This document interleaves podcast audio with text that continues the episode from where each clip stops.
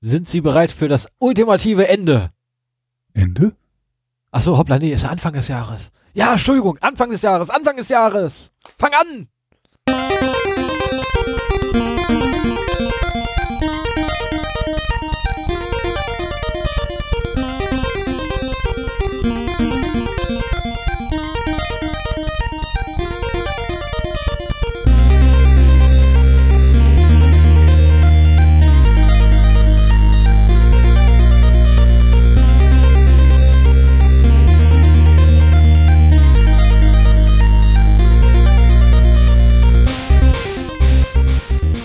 Zero Day, der Podcast für Informationssicherheit und Datenschutz.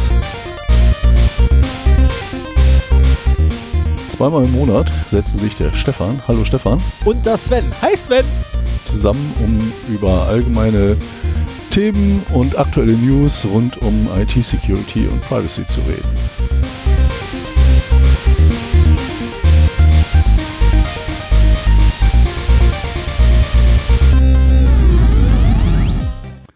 So, So. diesmal habe ich das Timing irgendwie besser hingekriegt. Auf jeden Fall. Einen wunderschönen guten Morgen, guten Abend, gute Nacht. Herzlich willkommen zur ersten Sendung des Jahres. Wir haben uns ein Jahr lang nicht gehört. Ein Jahr lang. Wir haben uns dieses Jahr noch nicht gehört. meine ich ja. Das so ganze sagen. Jahr über haben wir uns noch nicht Ja. gehört. Aber jetzt ist es soweit. Wir sind zurück. Besser als jemals merke. Und im vierten Kalenderjahr unseres Podcasts. oh ja, stimmt. Das hört sich immer viel besser an, als wir sind jetzt gerade mal mehr als etwas, eine Folge mehr als zwei Jahre unterwegs. Aber ja, stimmt. Aber ist wir im vierten Kalenderjahr. Dezember 2016 angefangen und jetzt Ja. haben wir 2019. Ja, da gibt's andere Podcasts mit der Thematik, die sind viel jünger als wir. Gut, aber ich persönlich, ähm, naja. Ja, äh, nicht empfehlenswert. Aus meiner, also meine persönliche Meinung ist nicht empfehlenswert. Ähm, was allerdings eher daran liegt, dass ich halt die, die Art und Weise nicht mag. Ja, das ist ja, also das ist mir in letzter Zeit halt sehr klar geworden. Ähm, für mich ist halt Podcast so ein Format, wo du quasi passiv an einem Gespräch mit zumindest Bekannten teilnimmst. Ne? Also ich merke das immer wieder, dass ich irgendwie im Auto Podcast höre, was weiß ich, methodisch inkorrekt oder sowas, mitlache und da irgendwie mal eine dumme Bemerkung mache zu, zu irgendwas, was da kommt. Also ähm, dieses, dieses Format ist halt wirklich so, äh, ja, wie gesagt, du nimmst halt passiv teil. Du kannst da nicht wirklich äh, Interagieren? interagieren, aber irgendwie äh, ist das halt so vertraut und deswegen ist es halt, finde ich, auch unwahrscheinlich wichtig, dass so der, der Typus der Leute, die da sprechen, irgendwie dir entgegenkommt. Ja. Ne? Und insofern äh, kann ich auch überhaupt niemandem böse sein, der hier bei uns reinhört und sich denkt, oh, was ein Scheiß und das nie wieder äh, hört. Weil das muss halt wirklich auf so einer Sympathieebene hinhauen. Das auf jeden Das Fall. macht das und, keinen Sinn. und zum anderen allerdings auch, ich meine, die Leute können gerne sagen, oh, was ein Scheiß ist das denn da? Alter, geht gar nichts. Aber äh, das kann man uns auch gerne ähm, quasi als Kommentar oder so mit reinwerfen, aber dann bitte auch fundiert und nicht einfach nur so, du Affe. Ja, das Ja, haben das wir ist ja so- bisher noch nicht gehabt. Nee, also um Gottes Willen, das ist noch nie vorgekommen. Aber das ist halt so, so, äh, das habe ich bei einem bei einem anderen Podcast äh, tatsächlich als Kommentar unten drunter gele gelesen gehabt, bevor sie das dann wegretuschieren konnten. Mhm. Wo ich dann so, ey, hallo, also ein bisschen Niveau wäre halt schön. Ja. Ne? Also man muss das ja nicht so, ich meine, ja, okay, wir, wir rutschen manchmal Niveau auch ziemlich weit runter. Okay, ich rutsche manchmal ziemlich weit runter. Aber bisschen wäre dann doch noch angebracht.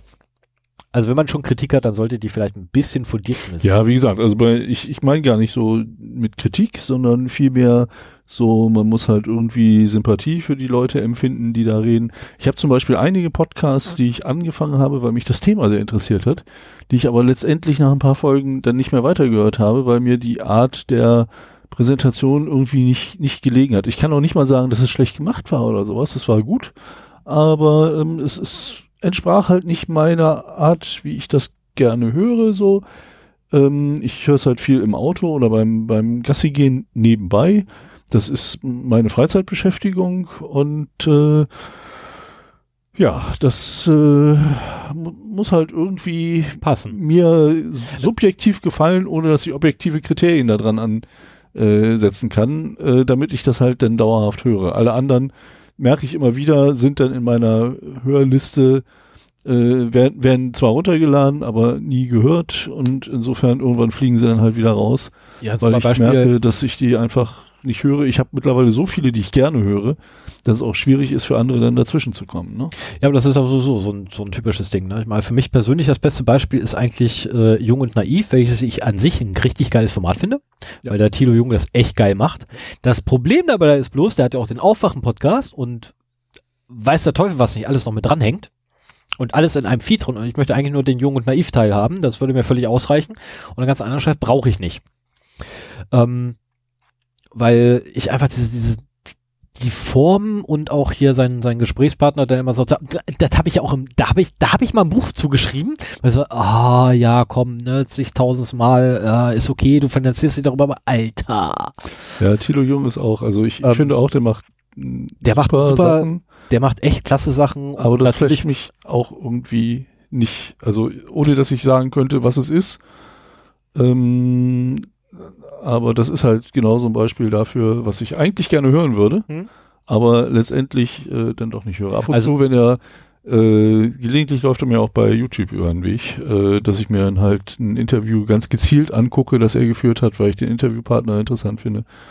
Äh, aber YouTube, also bei Podcasts habe ich überhaupt kein Problem damit, wenn eine Folge vier Stunden lang ist, dann wird die halt in Stückchen gehört. Ja. Ähm, bei YouTube funktioniert das irgendwie nicht. irgendwie gar nicht, weil YouTube ja nicht, also zumindest in der, in der, im Standardmäßig nicht da weitermacht, wo man eigentlich aufgehört hat. Doch. Ja, ich weiß, wenn man denn eingeloggt ist, dann macht er das. Äh, also Oh, auf ich hab fast all meinen Rechnern bin ich nicht dort eingeloggt. Ich muss mal eben hier das, Wa- das Wasser an den Hunden abwischen, die hier überall rumliegen. Du kannst doch nicht das Wasser an den vielen Hunden abwischen. Was für eine schöne Überleitung. Ja. Ähm, das ist cool. Also kommen wir zur Hausmeisterei. Nachdem wir schon die Begrüßung langgezogen haben, können wir jetzt die Hausmeisterei äh, weiterziehen. Ähm, wir haben heute zwei Studiohunde. ja. nicht nur eine langsam, Studiohund. Es nimmt langsam Überhand. Der Bruder von dem ersten Studiohund ist auch noch mit dabei. Er hört auf den schönen Namen Gorke. Ah, nee, hoppla. Äh, Gorki, äh, nee, ähm, George. Ich hoffe, er hat jetzt nicht reagiert. Und sind beide super verschmust, dass man sich hier echt äh, manchmal in Sicherheit bringen muss oder keinen Platz mehr auf dem Sofa hat oder was auch immer. Ich hoffe, die lassen uns jetzt mal so ein bisschen in Ruhe hier, weil zusammen sind die echt unausstehlich Nö, die wenn die nicht beide- die sind niedlich. ankommen und schmusen wollen. Ich mag die beide, die Ja. sind super. Sind sie auch. Aber Ich finde die einfach klasse. so, ein- so ein Labby ist auch ein ziemlicher Brocken, habe ich festgestellt. Also ich habe einen Labradoodle, Mischung zwischen Labrador und Pudel. Der ist insgesamt ein bisschen schmaler äh, und Auch ein bisschen kleiner. Ja. Und das ist äh, deutlich weniger Hund. Das So, auf jeden wenn, Fall, wenn, ja. Das Wenn die jeden dich Fall. umschmeißen wollen, Die schmeißen dich um, ja. Äh, zumal ja ähm, hier, ne, der erste Studiohund auch noch der Meinung ist, ach, ich kann dich auch mal anspringen. Wenn du schon mal, scheiße, das habe ich ihn angefasst. Jetzt muss ich graulen, verdammt. Ah, Scheiben. Ja, wir, am besten lassen wir die hier mal so Genau. vor sich hin liegen und hoffen, dass sie uns nicht so sehr stören. Nö, eigentlich nicht, eigentlich nicht. Muss erstmal ein bisschen scrollen. Genau, ähm, dann äh, greife ich den dritten Punkt von unserer Hausmeisterei gleich mal vorweg. Ja, da bin ich sehr gespannt. Das, äh, da bin ich sehr. In der aktuellen Version von Firefox, es ist die Version 64, ich glaube ab 64 war das. Genau, ab Version 64 von Firefox gibt es keine RSS-Feeds mehr. Also die äh, nannten sich dort allerdings nicht RSS-Feeds, sondern äh, mit live, ne? äh, Live, Live, Live-Favoriten. Live-Favoriten. Ja. Und ich meine, das hätten wir schon berichtet. Die haben sie einfach rausgeschmissen, die Schweine. Das Wie war können nämlich, die nur? das war, das war unter dem Stichwort äh, RSS ist tot. Vor ein paar Monaten wurde das angekündigt und das hattest du in den News, weiß ich noch. Ja, und jetzt haben sie es wahr gemacht. Jetzt haben sie es wahr gemacht. Ich habe das Feature nie genutzt. Hast du es benutzt? Ja, klar. Wie geht denn das? Indem du einfach einen RSS-Feed als Favorit speicherst. Als Favorit, also Ja. als Lesezeichen oder was? Genau. Und wie kriegst du dann äh, Neuerungen mit in dem? Der Feed? aktualisiert sich automatisch. Alle paar Minuten. ja, wie es halt so ein Das hat Feedreader er ganz- macht, aber genau. müssen dann ja die neuen Artikel erscheinen. Ja, du klickst einfach mal drauf und dann zeigt er dir immer das Aktuellste an. Das ist total cool eigentlich. Du hast halt so eine schöne Linkliste. Also bei mir war es dann so, ich habe dann äh, acht Stück davon nebeneinander gehabt zum Schluss. Habe dann so auf den ersten draufgeklickt, nichts Neues. Auf den zweiten draufgeklickt, nichts Neues. Dritten, nichts Neues. Vierten, nichts Neues. Alle acht durch.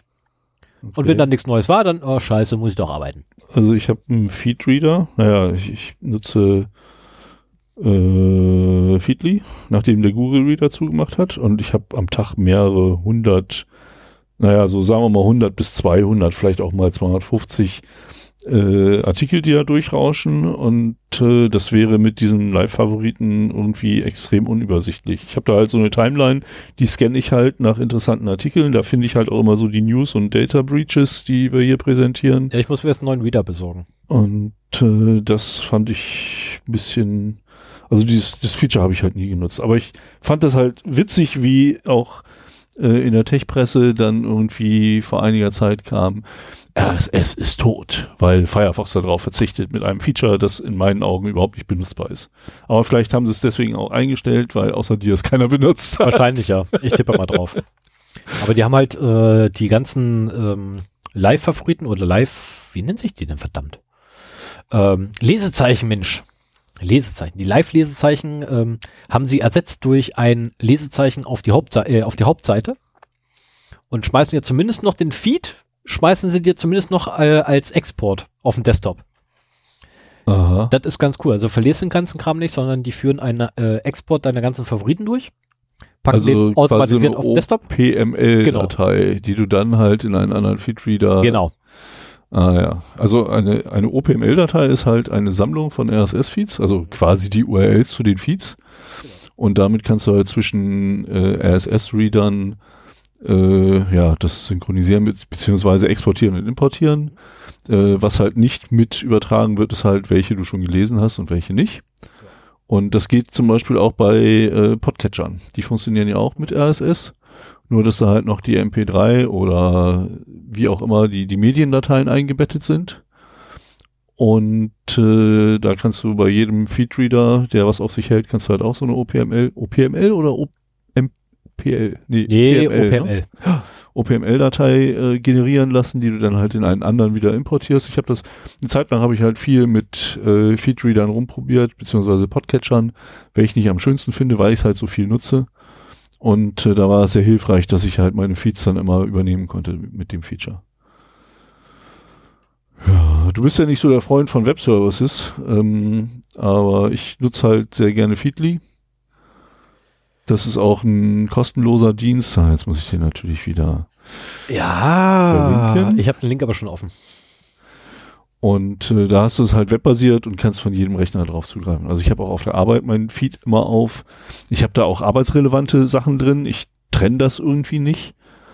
Und ähm, insofern gucke ich da gelegentlich mal rein beim Mittagessen oder so, ob was Neues da ist, weil sonst ist das auch einfach zu viel. Wenn ich mich abends erst hinsetzen würde, äh, dann wären das auch zu viele, um die auf einmal zu scannen.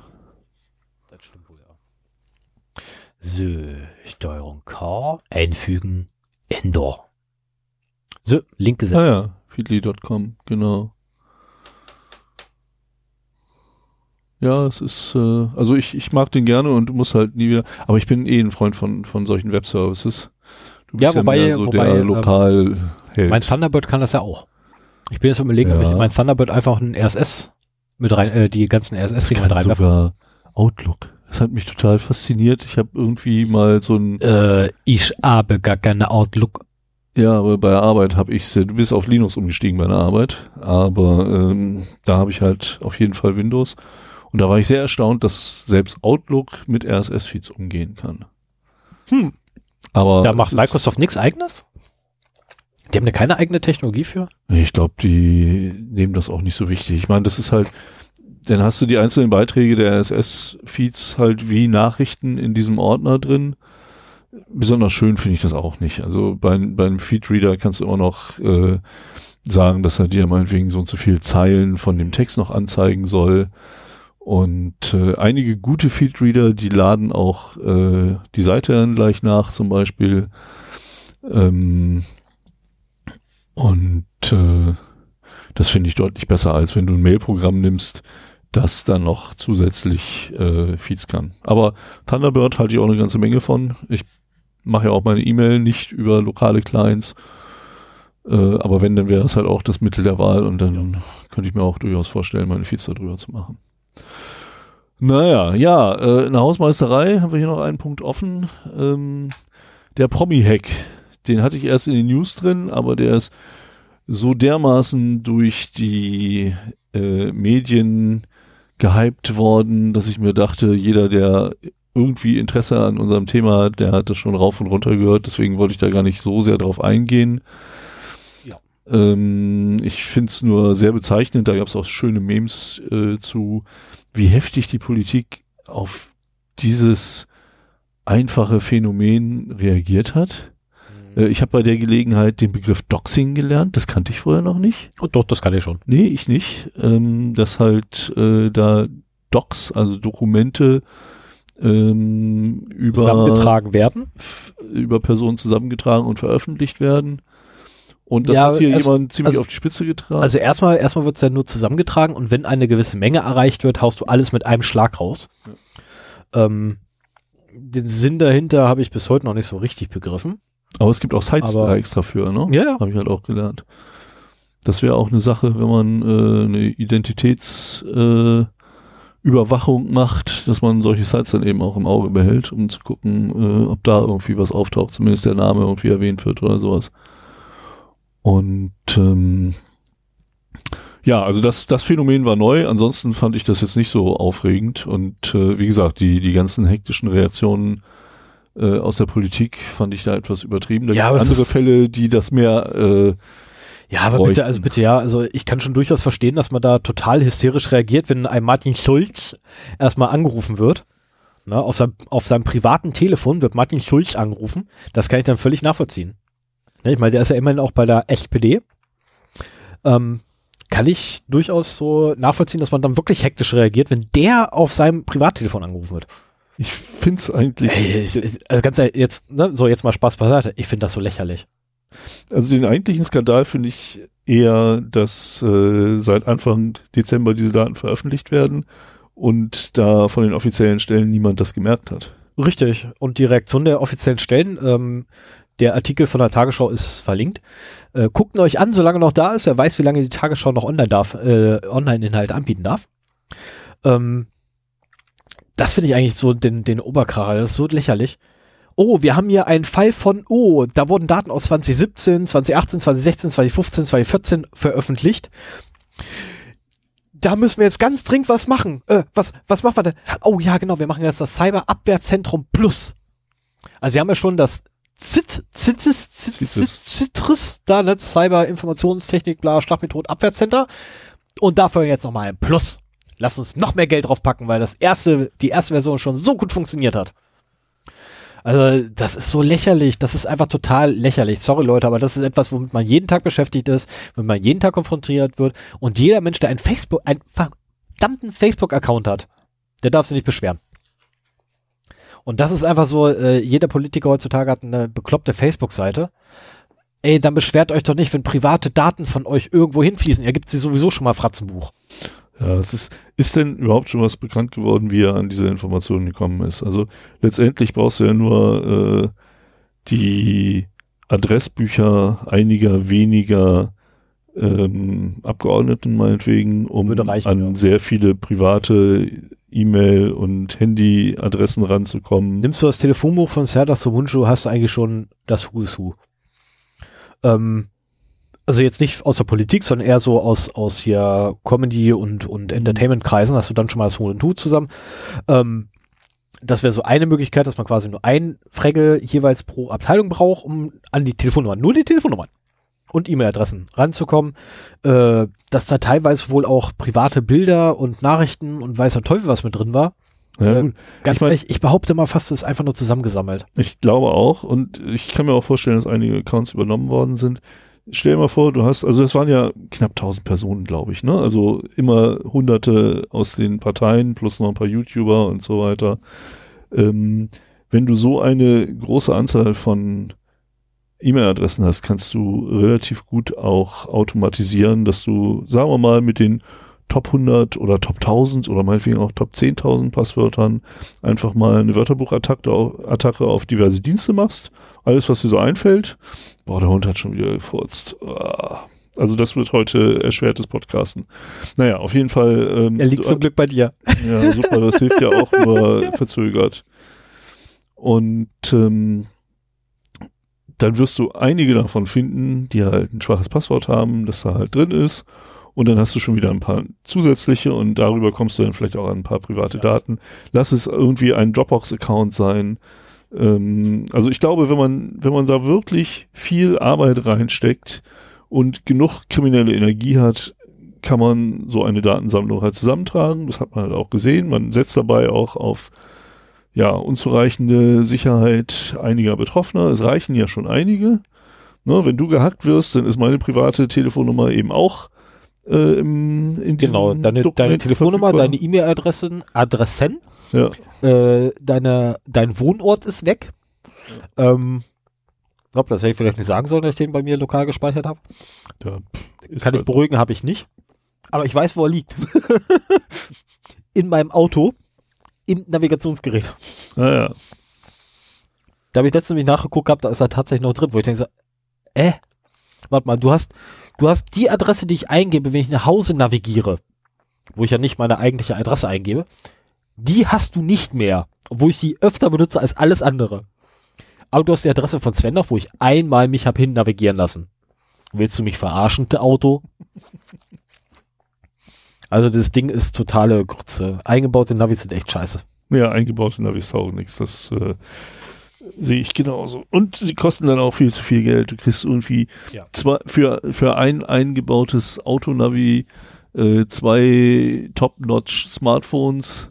Da Ja. könntest du dir besser irgendwie nur eins kaufen, das ständig in deinem Auto ist. Fest eingebaut sozusagen und hast immer noch Geld gespart und ein besseres Navi. Ähm, ich werde mir wahrscheinlich demnächst ein neues Telefon zulegen müssen. Müssen. Ja, ich brauche eins als Navigationsgerät. Auf meinem Spinnermobil. Da brauchst du kein neues Telefon für, da brauchst du eine vernünftige Halterung für. Die habe ich quasi schon. Und jetzt brauchst du passend zur Halterung das Handy oder was? Oh.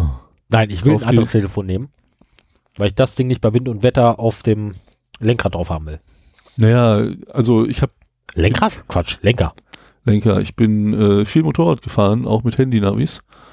Und äh, gut, nicht, nicht unbedingt mit dem Roller. Aber es gibt halt auch Winterfeste. Ja. Also ich hatte mir äh, ein Stromkabel von der, von der Batterie an den Lenker gelegt, unterm Tank durch. Das war eine Scheißarbeit. Brauche ich nicht. Ja, brauchst du nicht, das ist richtig. Ähm, aber Ich habe zwei Steckdosen. Ja, der Herr fährt einen komfortablen Roller. Quattro Q4. Aber das hat man, äh, nein, Quattro 4, aber das hatten wir schon mal. In der Und, Folge, ich habe vergessen. Äh, das ist natürlich schön, wenn du da eine Steckdose dran hast. Mhm. Ähm, aber wie gesagt, es gibt halt äh, auch wasserdichte Handyhalterungen. Wichtig ist halt, dass dein Handy so hell ist, dass du es halt auch tagsüber ab, gut ablesen kannst, wenn du da bist. Und deswegen brauchst du halt auch einen Stromanschluss, damit es nicht irgendwie dunkel wird oder ausgeht, während du navigierst. Also wenn ich mit dem Hund draußen bin und es draußen dunkel ist und ich irgendwie Beleuchtung brauche, das ist kein Witz, ne? Ich mache das Ding an, mache die automatische Displaybeleuchtung aus, mache das Ding auf voll hell und tatsächlich mit dem Bildschirm. Ja. Also bitte gib den Pin ein, mit dem leuchte ich mir dann den Weg hell. Hm. Das reicht. In der Regel. So, stellen wir, wie es auf Automatik Na gut. Ja, wollen wir mal anfangen? Ach, müssen wir? Haben wir noch Okay. Themen? Ähm, haben, wir, haben wir irgendwie hier äh, Datenverluste? Ja, haben wir. Okay.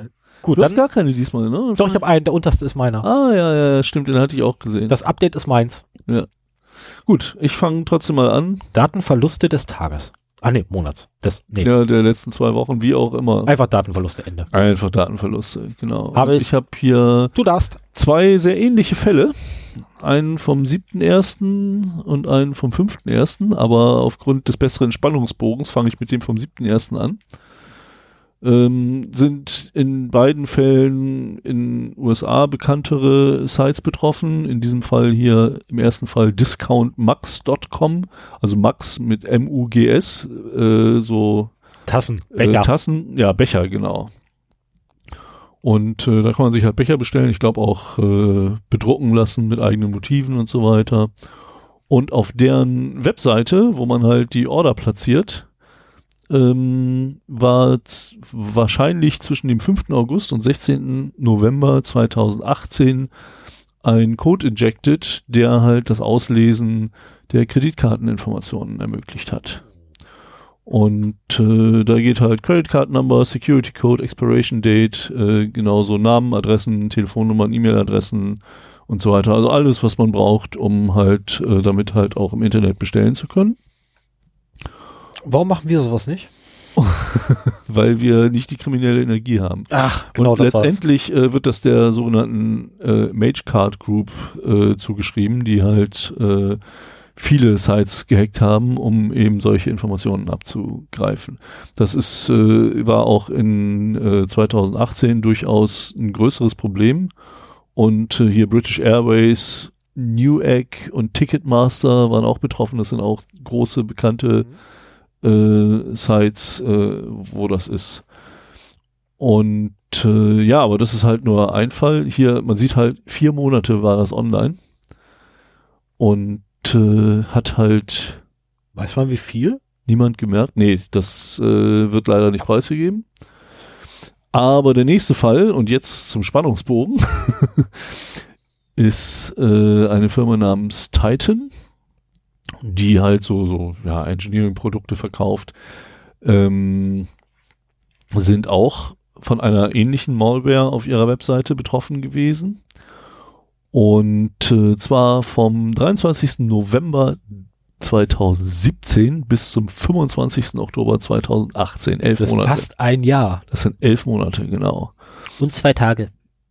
Und äh, jeder, der halt auf dieser Seite bestellt hat, äh, der hat halt auch seine Kreditkarteninformationen an die Angreifer übertragen. Und äh, das wiederum äh, ist eine bekannte Attacke, die auf Magento E-Commerce Sites Mhm. zielt Mein Liebling. die auch äh, 2018 sehr verbreitet war. Und also was aus diesen zwei Sachen, ähm, was man da halt so mitnimmt, ist äh, erstens, wenn man so eine Site betreibt, muss man irgendwie monitoren, äh, was mit den Seiten da passiert. Also entweder hat man zumindest mal äh, ein, ein Programm da drauf, das die Integrität, Integrität, also die Unveränderlichkeit der deployten Webseiten und Skripte und so weiter überprüft. Also so, dass halt klar ist, wenn sich da ein Skript ändert und du hast gerade kein Update gefahren, dann gucke ich mal halt mal nach. Oder aber man nimmt einen externen äh, Malware-Scanner, den man, entweder kann man den auf der Seite integrieren oder man nimmt ihn halt wirklich als externen Service. Gerade bei solchen Angriffen äh, gegenüber bekannten Systemen ist das auch ganz hilfreich und wirksam. Auf jeden Fall kann es nicht sein, dass sowas elf Monate auf einer E-Commerce-Site drauf ist und nicht bemerkt wird. Also das ist ja das, das Haupt ähm, Businessmodell dieser Shops, dass sie über solche Sites ihren Kram verkaufen und wenn die dann zugeben müssen, dass alle Einkäufe der letzten elf Monate äh, die Kreditkarteninformationen weggegeben wurden. Also ich würde dann nicht mehr einkaufen, wenn ich ein Kunde wäre. Nee, also man muss als Betreiber da was machen und es gibt auch was. Es gibt Web Application Firewalls, es gibt Malware Scanner, es gibt Integritätschecker. Also ähm, da muss man wirklich etwas unternehmen, um äh, die Sicherheit, also losgelöst von einer, sagen wir mal, sicheren Webentwicklung, dem Einspielen der Updates und so weiter, äh, muss man, wenn man das als Hauptbusinessmodell betreibt, meiner Meinung nach noch zusätzlichen Schutz implementieren, um eben sicherzustellen, dass zumindest wenn jemand durch die anderen Sicherheitsmaßnahmen durchkommt, das in akzeptabler Zeit bemerkt wird. Wenn die sagen, oh, wir haben hier eine ähm, Credit Card Ripping Software gefunden, die war die letzten zwei Tage online, damit kann man noch leben, finde ich. So, dann haben sie das halt innerhalb von zwei Tagen gemerkt, weil, was weiß ich, äh, alle zwei Tage ein Scan gemacht wird oder sowas. Aber vier und elf Monate ist echt heftig. Mhm. So, das ist die eine Seite. Das sind die Betreiber von diesen Sei- Webseiten. Ähm, jetzt als unbedarfter Käufer kann man da ja im Prinzip überhaupt nichts machen. Und äh, die, die Frage ist halt, wie man sich da selber sch- vorschützen kann. Es gibt, also wenn man schon mit Kreditkarten oder mit, mit Plastikgeld im Internet bezahlen will, gibt's halt auch diejenigen, die dich meinetwegen äh, benachrichtigen, wenn du einen Umsatz machst. Habe ich äh, auch so eine Karte. Das finde ich extrem beruhigend, wenn halt äh, eine Mail kommt oder eine Push-Benachrichtigung von der entsprechenden App oder sowas, wenn ich irgendwas eingekauft habe, kommt kurze Zeit später, Sie haben so und so viel an den und den überwiesen. Das ist die gleiche Sache wie das Login bei uns auf der äh, WordPress-Seite was ein bisschen nervig ist, aber wenn ich mich da einlogge, dann kriege ich hinterher eine Mail, du hast dich da eingeloggt. Richtig. So, und wenn du wirklich warst, ist alles gut. Und wenn du die Mail bekommst, ohne dass du dich eingeloggt hast, hast du ein Problem. Und genauso, wenn du merkst, äh, da werden ja auch gerne dann von solchen erbeuteten Daten kleine Beträge runtergeholt. Ich meine, wenn du ein paar tausend Kreditkartendaten hast, ist das ja nicht schlimm, wenn du von jeder Kreditkarte halt nur fünf Euro pro Monat äh, runterholst. So einen krummen Betrag mit irgendwas plausibel klingenden als Begründung ich wollte gerade sagen, die kannst ja meistens dann, äh, dann kannst du die über Jahre machen. melken. Ja. Ne, so wie jemand, den ich gut kenne, über Jahre ein Jamba-Abo früher bezahlt hat und da nichts von wusste, weil das halt so ein kleiner Betrag war. Und, ja. Äh, deswegen äh, hilft es auch vorzubeugen. Entweder macht man das halt über so, ein, so eine Kredit- oder EC- oder Debitkarte, die das meldet. Ähm, Alternative ist auch Prepaid. Äh, was? Mir würde das Prepaid äh, einfallen. Es gibt Prepaid, Prepaid äh, nee, das Prepaid Visa oder Mastercard bietet das an. Ja, ist halt eine, eine nervige Lösung, weil du erstmal dann mal Geld hinüberweisen musst, bevor du was einkaufen Dann kannst. dauert das ein paar Tage, bis überhaupt mal da ist und oh, prozessiert ja, das, Das ist, das geht nicht. Also ich kaufe so oft im Internet, dass ich dann nicht, oder du musst halt äh, einen gewissen Betrag überweisen und den dann abarbeiten, aber auch dann äh, kann natürlich so ja. einmal im Monat fünf Euro können da runtergehen, ohne dass, dass du es merkst. Ne? Wenn du am Anfang des Monats sagst, hier mein Spielgeld, 300 Euro, äh, gebe ich pro Monat für irgendwelchen Scheiß aus, den ich haben will. Ja, es wird äh, Mitte des Jahres bei mir wahrscheinlich mehr werden. So, kurzzeitig, ich muss mich einmal einkleiden. Ah ja, okay. Aber das können wir dann offline machen, weil ich habe ich, ich hab da so eine Idee gehabt. Aha. Die ist selten dämlich, aber na, ich ich probiere es zumindest aus. Ähm, eine Möglichkeit äh, wüsste ich noch, ähm, also ich bin schon seit langer Zeit kein Freund davon, Kreditkartendaten und Bankverbindungsdaten irgendwo im Internet zu hinterlassen. Also es gibt so ein paar Sites, zu denen ich Vertrauen habe, wo ich dann sage, okay, die kriegen meine Bankdaten, aber auch da halt in erster Linie von der Karte, die mir dann auch die Umsätze meldet. Und ansonsten mache ich es halt auch gerne über äh, PayPal hat halt auch einen gewissen Nachteil, wenn PayPal halt mitkriegt, wo ich überall einkaufe, aber das kriegen ansonsten halt die Betreiber von den Kartendiensten mit. Und äh, da, boah, stinkt schon wieder. ja, krass, du riechst du erst boah. Alter. Wir, wir, machen heute eine kurze Sendung. Ja. Naja, auf jeden Fall ähm, ist äh, das noch eine Möglichkeit, wo man eben auch keine Bankdaten zumindest hinterlegt. Und ich glaube, bei Payback kannst du auch einstellen, dass du äh, informiert wirst. Das, da bin ich mir nicht so ganz sicher. Payback? Äh, PayPal, Entschuldigung. Äh, PayPal kannst du äh, informiert dich sowieso. Ein Standard, äh, ein Standard informiert er dich über jeden Umsatz per E-Mail. Ah ja, okay. Prima. Ja, also das wären so meine Vorschläge, als Betreiber der Site halt irgendwie noch eine zusätzliche Sicherheitsgeschichte da einzubauen und äh, als Käufer sich auch irgendwie so abzudecken, dass man eben informiert wird, wenn man Umsätze tätigt, damit man eben mitbekommt, wenn auch mal was abgebucht wird, was man nicht unbedingt äh, autorisiert hat. Und je früher man das merkt, umso besser ist das umso einfacher kriegt man sein Geld zurück. Da ist, sind ja zum Glück auch die Bankinstitute sehr bemüht, ähm, keine Beschwerden offen zu lassen, damit ihre sicheren Zahlungsmethoden auch weiterhin als sichere Zahlungsmethoden angesehen werden. Ja, das waren meine Datenverluste. Ja, dann kommt noch einer von mir, also beziehungsweise Nachtrag, Nachtrag. Und zwar hatten wir in der letzten und vorletzten Sendung, hatten wir Starwood. Mhm. Ähm, die Starwood-Kette hat ja so ganz bisschen Daten verloren. So ein ganz kleines bisschen, so quasi einmal alles ja, ne, war ja rundum sorgtes Paket von äh, den den den Art der äh, von Art der Daten, die sie verloren haben. Äh, jetzt mussten sie aber leider noch mal ein Update rausjagen am 4.1. Äh, die 5 Millionen Ausweisnummern, welche dort verlustig gegangen sind, sind leider unverschlüsselt und im Klartext. Ähm, was natürlich gleich wieder Spekulation hochlau hoch äh, hochlief, äh, äh, hier hochsprießen ließ.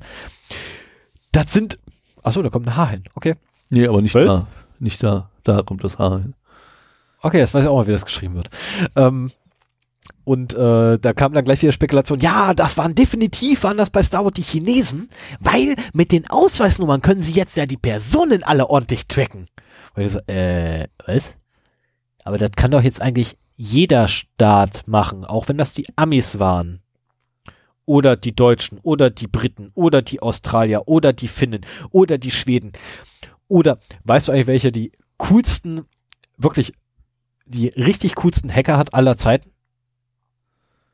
Keine Ahnung, Nordkorea?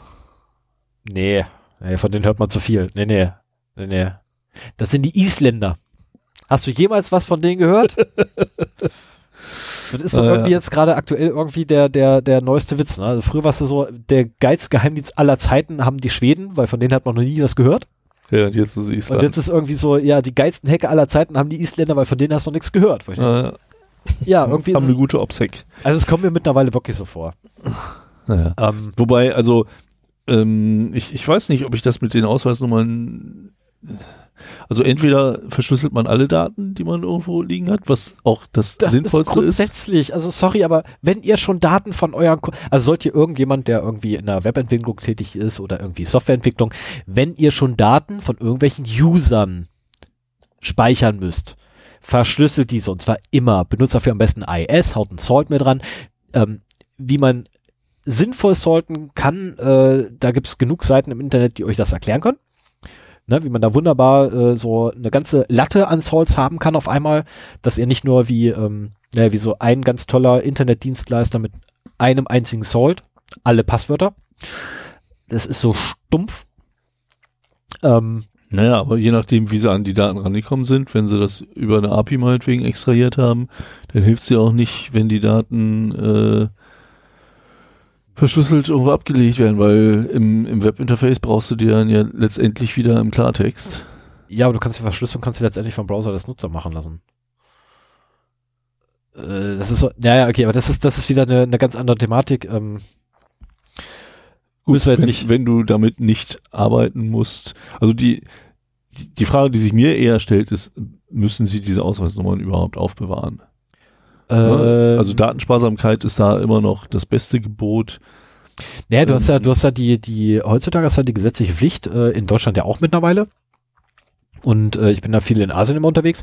Und dort ist es auch so, dass grundsätzlich, die sind verpflichtet, für einen Zeitraum, äh, in Thailand sind es glaube ich fünf Jahre, deinen Ausweis als Kopie da liegen zu haben.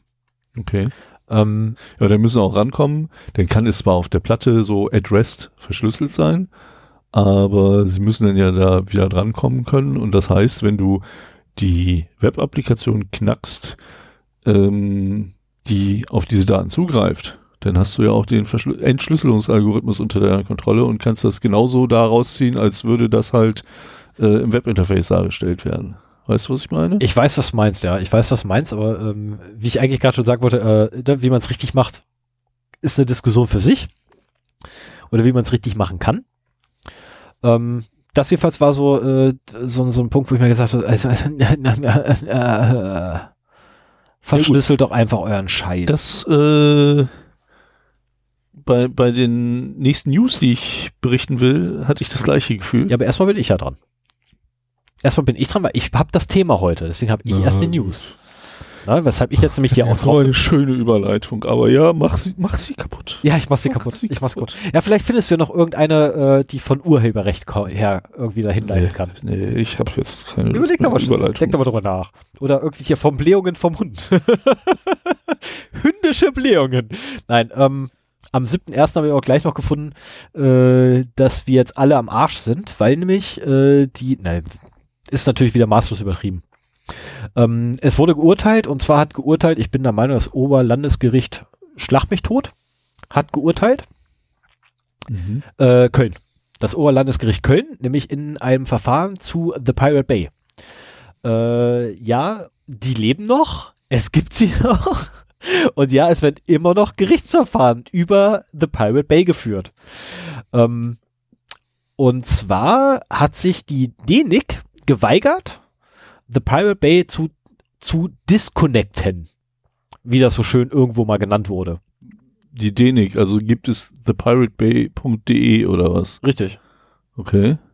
Und äh, das Oberlandesgericht hat jetzt entschieden, nein, Registrare sind oder können haftbar gemacht werden bei Urheberrechtsverstößen, welche auf Seiten äh, stattfinden oder durch Seiten durchgeführt werden, die bei diesen Registraren registriert sind, wenn diese sich denn weigern sollten, eine Disconnect, also ein, ein, ein, eine Diskonnektierung durchzuführen. Also, Also nach Notification sozusagen. Genau. Die müssen erstmal darauf aufmerksam gemacht werden. Genau, die so wie es auch bei. Foren ist und so richtig, dann weiter. hast du eine Möglichkeit, also da haben sie quasi Möglichkeit, dir die Domain wegzunehmen und Mhm. sollten sie das nicht tun, können sie halt haftbar gemacht werden. Die Rückkehr der Störerhaftung. Genau das. Die Störerhaftung ist wieder da.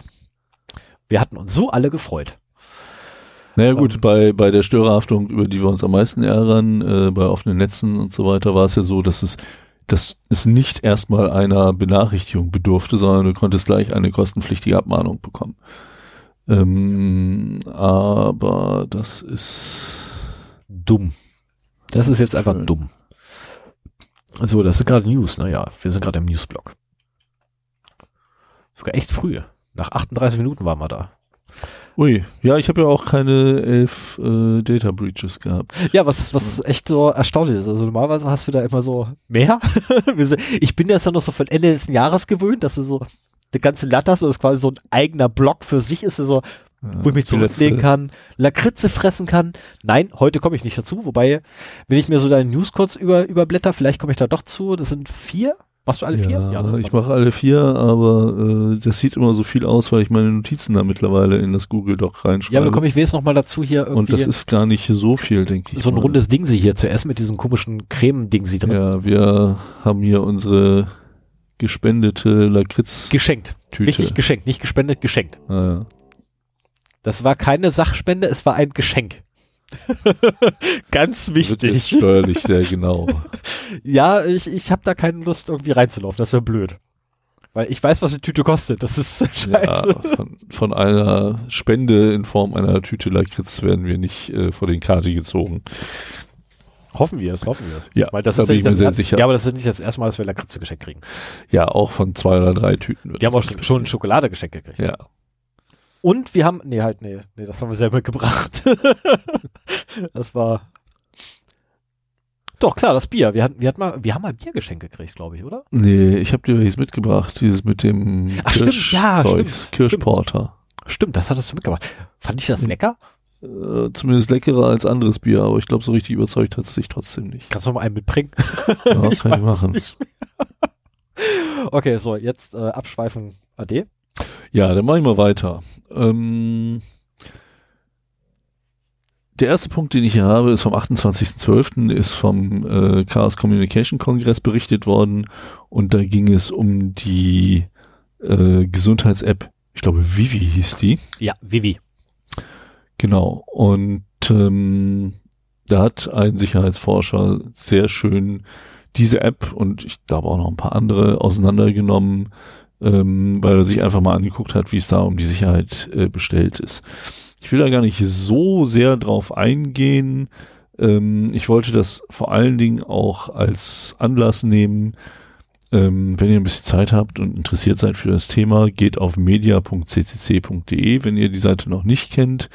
Nehmt euch da die äh, Videos vom 35C3 vor, vom 35. Chaos Communication Kongress und schaut euch die an. Da sind viele Kleinode drin. Äh, in, in vielen Podcasts werden jetzt Empfehlungen gemacht. Ich habe erst nur ein paar wenige gesehen und äh, es sind die meisten sind eh sehenswert. Es hängt auch immer von den persönlichen Interessen desjenigen ab, der da guckt. Ob es mehr gesellschaftlich oder mehr IT-Security ist oder was auch immer. Schaut euch die an. Und äh, die sind super interessant. Ähm, hier bei der Vivi-App ähm, App hat man halt gesehen, dass da mal wieder alles falsch gemacht wurde. Ähm, da wurden halt äh, URLs generiert, die man halt mitsniffen konnte mit äh, Sitzungs-IDs, die dann halt die Möglichkeit gegeben haben, Daten abzurufen äh, von dieser App über die URLs. Das war zwar mit einem zweiten Faktor geschützt, den man per SMS zugeschickt bekommt, eine vierstellige PIN-Nummer. Aber ein zweiter Faktor mit einer vierstelligen Nummer ist überhaupt kein Schutz, wenn man nicht die Anzahl der Versuche begrenzt. Denn vier Stellen sind 10.000. 10.000. 10.000. 10.000 Versuche. Ich habe es ja auf dem Balkon vorhin sogar noch erzählt. Ja, ja, ja, ja, ja. Vier Stellen sind 10.000 Also sind 10.000 Versuche. Ich habe immer, bei Zahlen habe ich jetzt immer Angst, wenn ich den Kopfhörer auf habe. Sind 10.000 Versuche.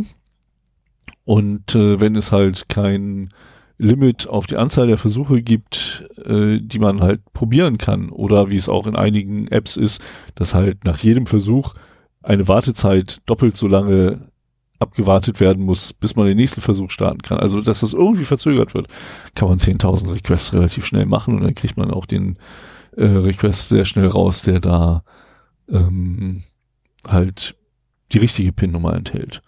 Und hatte man das erstmal, konnte man äh, auch dann zusätzliche Metadaten abrufen. Es gab sogar einen Weg, äh, der allerdings nicht ganz so einfach war, denn auch an die Dokumente ranzukommen. Ähm, Tracking-Daten dieser App wurden ins Ausland gesendet. Oh, Äh, auch noch hast du so gerade Google und Facebook? äh, weiß ich nicht genau. Auf jeden Fall äh, ist das für eine äh, App mit so sensiblen Daten auch keine schöne Sache.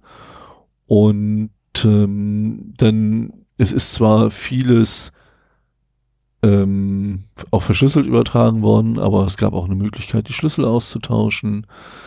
Und also es gab so viele Sicherheitslücken in dieser App, dass man halt wirklich gemerkt hat, da hat sich vorher niemand Gedanken darüber gemacht, ähm, wie man wirklich sicher damit umgeht. Und das ist auch wieder so, das, das, was mich daran so aufrichtet, wenn du schon eine App baust, die mit sensiblen Daten umgeht, dann bitteschön kümmere dich doch auch von vornherein um die Security dabei.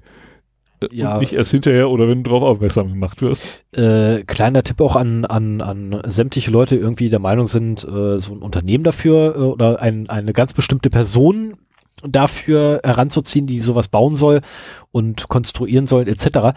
Ähm, den Typen, der N26 gebaut hat und sich erdacht hat, der ist derselbe, der auch Vivi gemacht hat. Und N26 hatte dieselbe Scheiße. Sicherheit gleich null. N26 ist eine Bank, ne? Genau, das war so, das ist so eine geile Online-Bank, war so eine super klasse Online-App, scheiß Piss-Ding. Ähm, die sie auch gedacht, so ein Startup, weißt du, und diese Startups agieren ja alle gleich. Machen wir erstmal und hinterher gucken, gucken wir mal, dass wir es richtig machen. Hauptsache es funktioniert Ja, irgendwie äh, und ja. danach gucken wir, wie es richtig sein soll. Aber bei Banken gibt's auch noch äh, hier PSS sonst was äh, als, als security-relevante Gesetzgrundlage. Ja, in 26 war ja, hat er angefangen nicht als Bank. Ach, Ach, sondern als Applikation. okay. Und deren Applikation war halt genauso scheiße wie jetzt Vivi, weil es sind dieselben Typen involviert. Oh, das wusste ich noch gar nicht. Das Ah hat irgendwann mal der Linus verraten. Ah ja, okay. Also, ähm, aber wie gesagt, das ist nur ein Beispiel. Ähm, Starbucks hat natürlich auch mal wieder einen Biometrie-Hack gemacht und diesmal sich äh, Venenerkennung vorgenommen.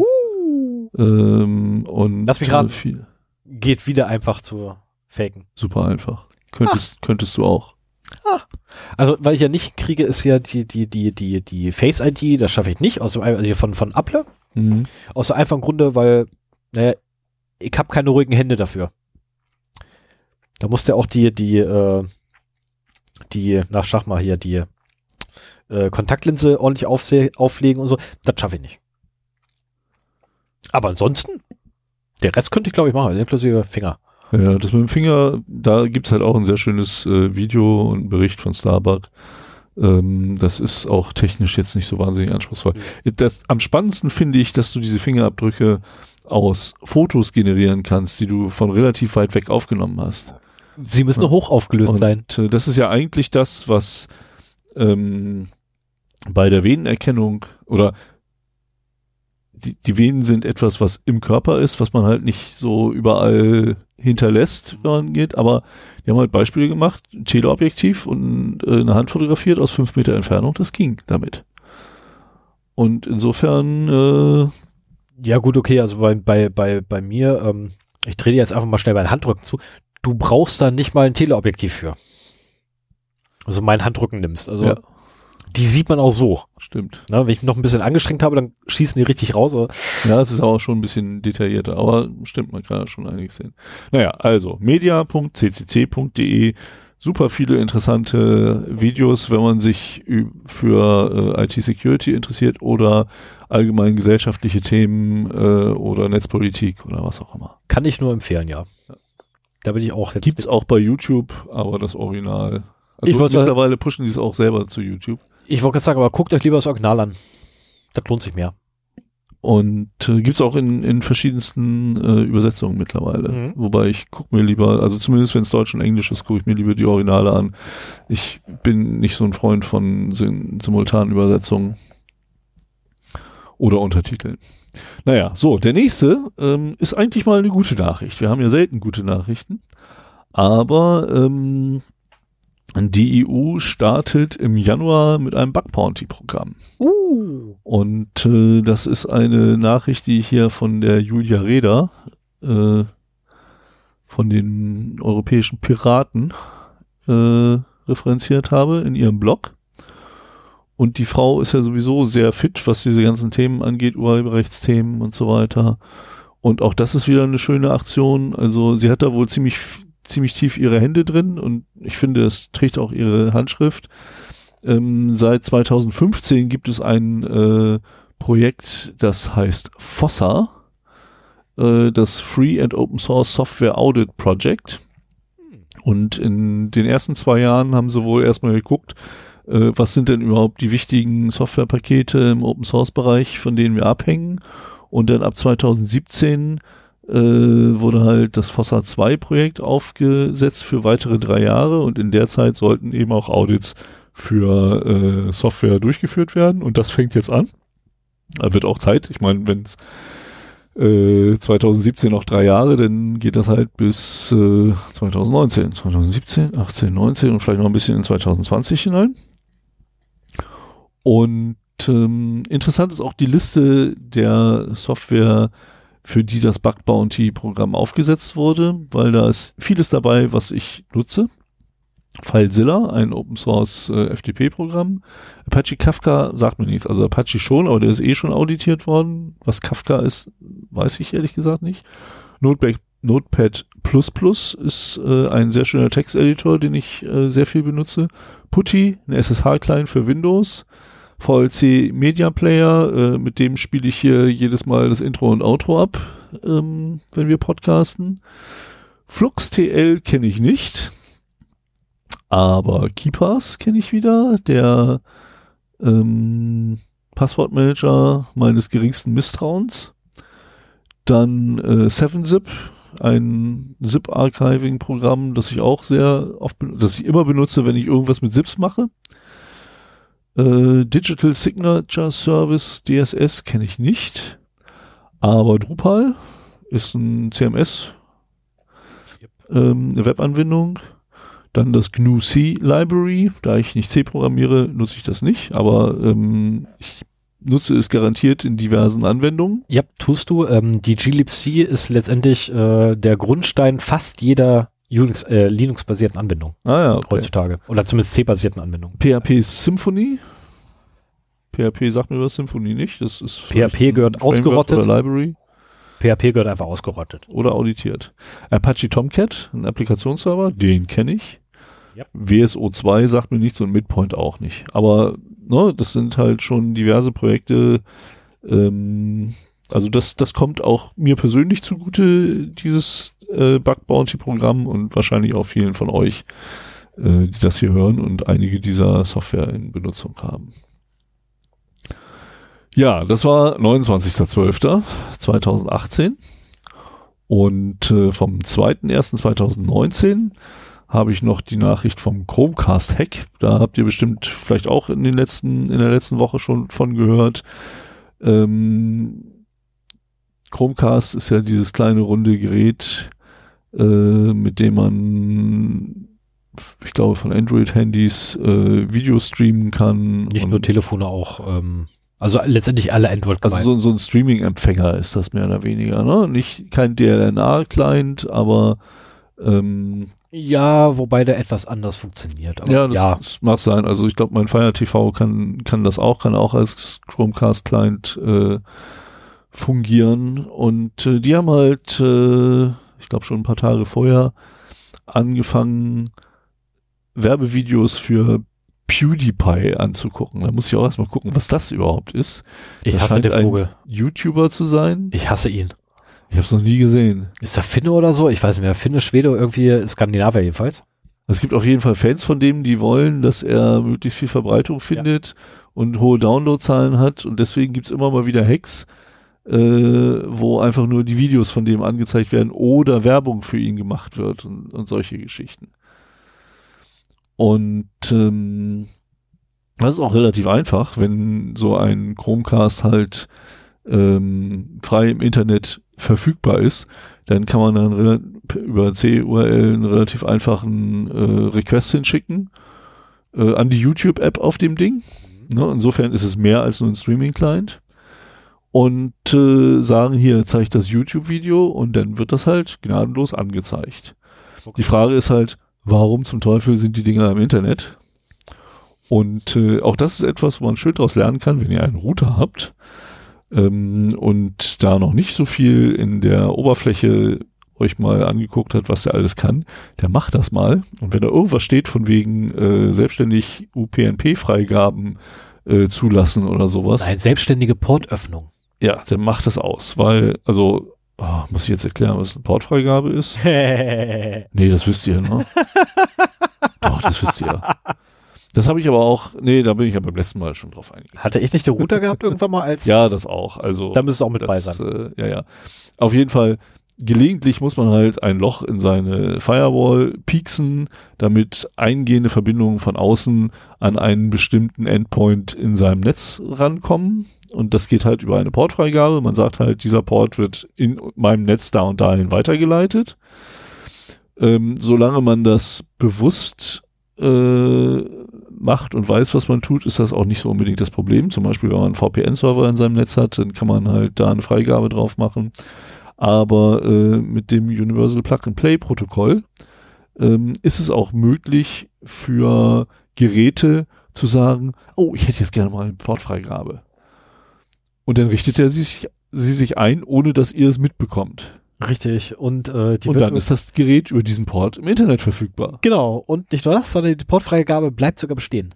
Ja. Das ist so schön. Und zwar bis der Router neu gestartet wird. Und ja, teilweise auch darüber hinaus, oder nicht? Äh, Also mein, meine, also meine Router alle haben es grundsätzlich nach dem Neustart vergessen gehabt. okay, ich habe es noch nicht ausprobiert. Meine Billo Hida Network Kamera, die ich mir vor vielen, vielen Jahren mal gekauft habe. Du hast so ein Ding. Ich hatte so ein Ding, äh, damit habe ich überwacht, was mein damals Hundewelpe macht, wenn wir anfangs angefangen haben, sie allein im Haus zu lassen, um zu Hast gucken, du das was sie noch? so treibt. Hast du Nee. das Ding noch? Wäre schön mal Spiel, als Spielzeug. Nee, leider nicht mehr, habe ich irgendwann weggeschmissen. Also die äh, hat dann irgendwann Blödsinn gemacht und äh, dann kam sie weg. Naja, auf jeden Fall, ähm, die hat wahrscheinlich auch sich solche UPnP-Freigaben äh, gegeben, selbstständig zugewiesen und ich glaube, zu dem Zeitpunkt hat sie das auch noch nicht ausgeschaltet. Ähm, was ich auch spannend fand in einem Artikel, den ich über diesen Hack gelesen habe, ist, man könnte sich ja auch andere Dinge denken. So, wenn man schon in der Lage ist, irgendein Video in dem Raum, äh, im Wohnzimmer meinetwegen der Leute abzuspielen, Kettensägen-Massaker. nee, dann äh, nimmst du ein Video auf, in dem du meinetwegen einem smarten Lautsprecher irgendwelche Befehle gibst. Ja. So wie das gerne bei Podcasts gemacht wird, so, hallo Alexa, kaufe diesen Dildo. Könnte man das halt auch über äh, Videos machen. Das ist halt nur ein, ein Szenario, wie man zumindest den Leuten irgendwie äh, ein bisschen Ja, wobei natu- machen ja, aber wobei natürlich Leute, die unseren Podcast hören, ja grundsätzlich die Sprachsteuerung ihrer Geräte aushaben. Ne? Also das ist ja Grundvoraussetzung. Leute, die viel Podcast hören, haben das das eh aus.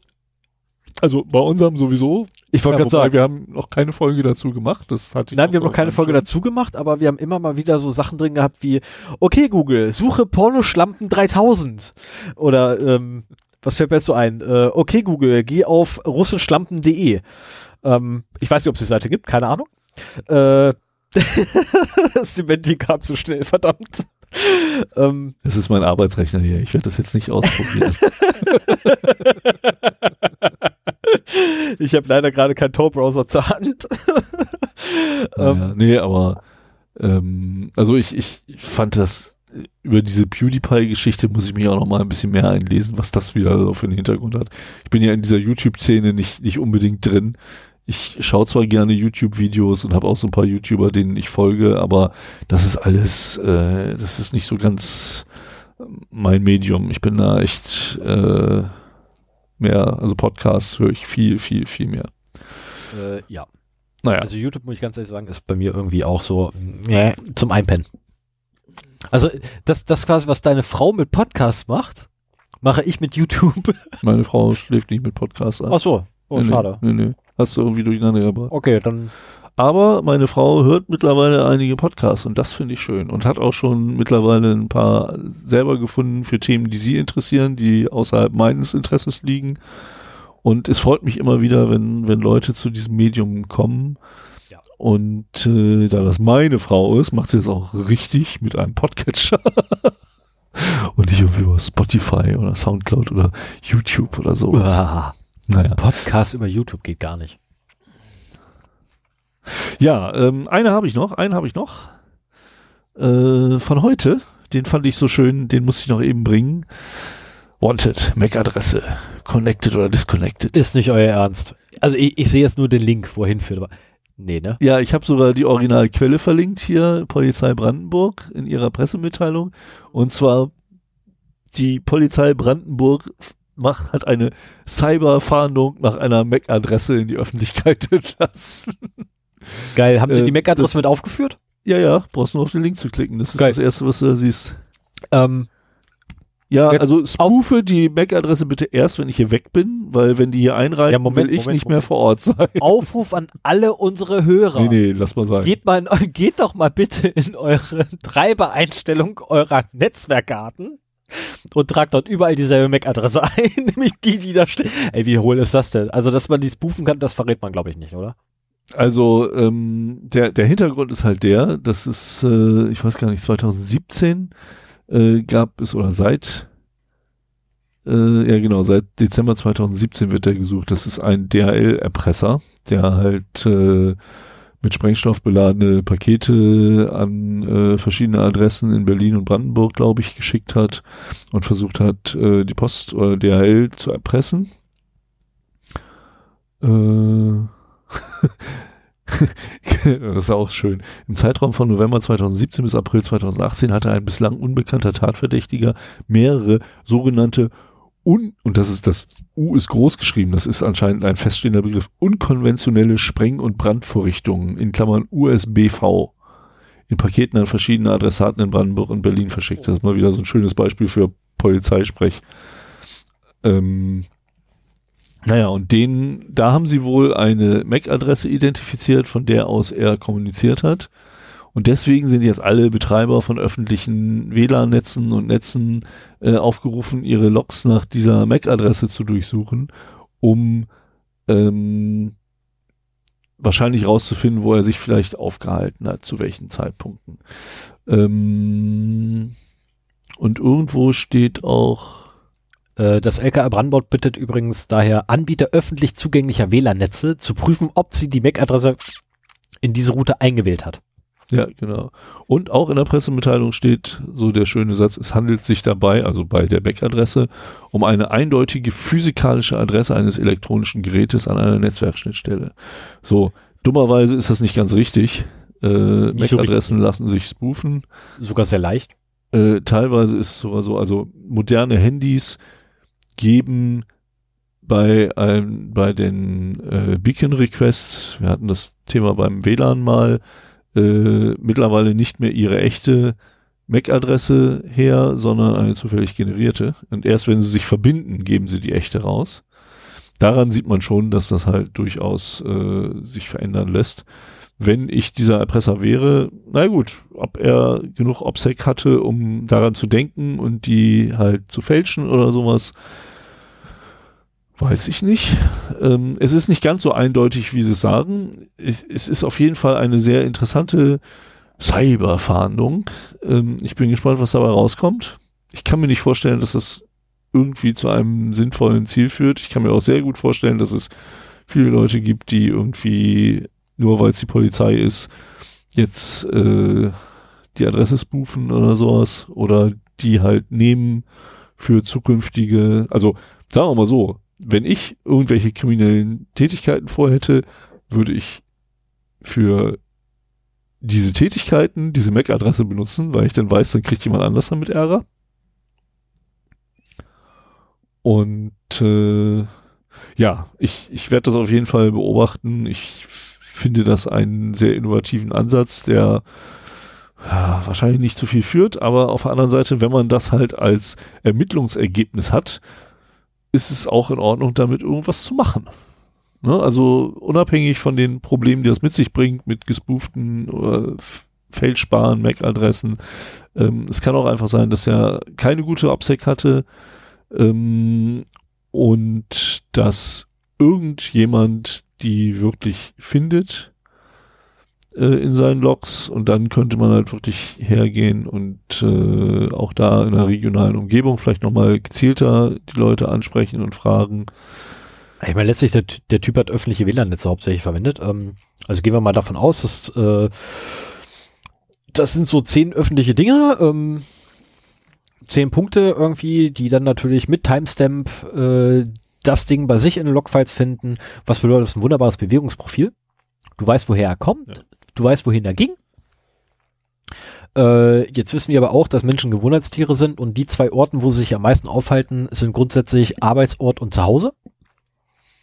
Äh, und äh, da gab es irgendwann sogar mal eine Studie zu, wie weit man bereit ist zu laufen, um seinen, um diese Punkte herum. Das ist nicht unbedingt weit. Das sind irgendwie, ich glaube, zwei Bushaltestellen oder so. Also hier im Braunschweig zumindest sind zwei Bushaltestellen, die Entfernung sind irgendwie 250 Meter oder so, kein blasser Schimmer. Ähm, das ist nicht viel. Man könnte, also wenn man, wenn man damit Erfolg hat, könnte man damit bestimmt irgendwelche Rückschlüsse ziehen. Das kann ich mir auch vorstellen, je nachdem, wie das auch regional angeordnet ist. Ähm. Aber das kommt wieder darauf an, halt, wo die, wo der letztendlich war, ja. etc. Ähm, also kann man jedenfalls also man, viel man Statistik sich, Mathematik drauf werfen. Ich, man macht sich über diese Cyberfahndung sehr schnell lustig. Ähm, ich finde es auch immer noch ein wenig belustigend. Ähm, aber ich denke mir halt auch so, naja, die haben halt diese Adresse jetzt als Ermittlungsergebnis. Ich finde es gut, dass sie damit was machen. Schauen wir mal. Genau, also äh, ich werde definitiv morgen, wenn ich dann äh, die ganzen Links bei mir im Thema einfüge, werde ich dann morgen mal äh, und die Zusammenfassung schreibe, äh, werde ich dann nochmal auf den Link draufklicken und mal gucken, ob ich irgendwie eine E-Mail formuliert kriege an die Polizei, um mal nachzufragen, wie denn so der Stand ist. Also ich will nicht, ich will jetzt keinen, keinen, also um Gottes Willen, also nicht, dass, dass mich jetzt irgendeiner falsch versteht. Ich will nicht wissen, wer es war. Ich will nicht wissen, ob sie Erfolg hatten. Mich interessieren ganz andere Sachen, nämlich so die Metadaten. Wie viele Zuschriften gab es? Wurde denn überhaupt irgendwo irgendwas gefunden? Ähm, das sind so Sachen, die mich interessieren. Ähm, und da will ich auch noch ein bisschen mit warten. Auch kann man morgen eigentlich schon machen. Ich meine, von gestern ist die, ist die Meldung von denen.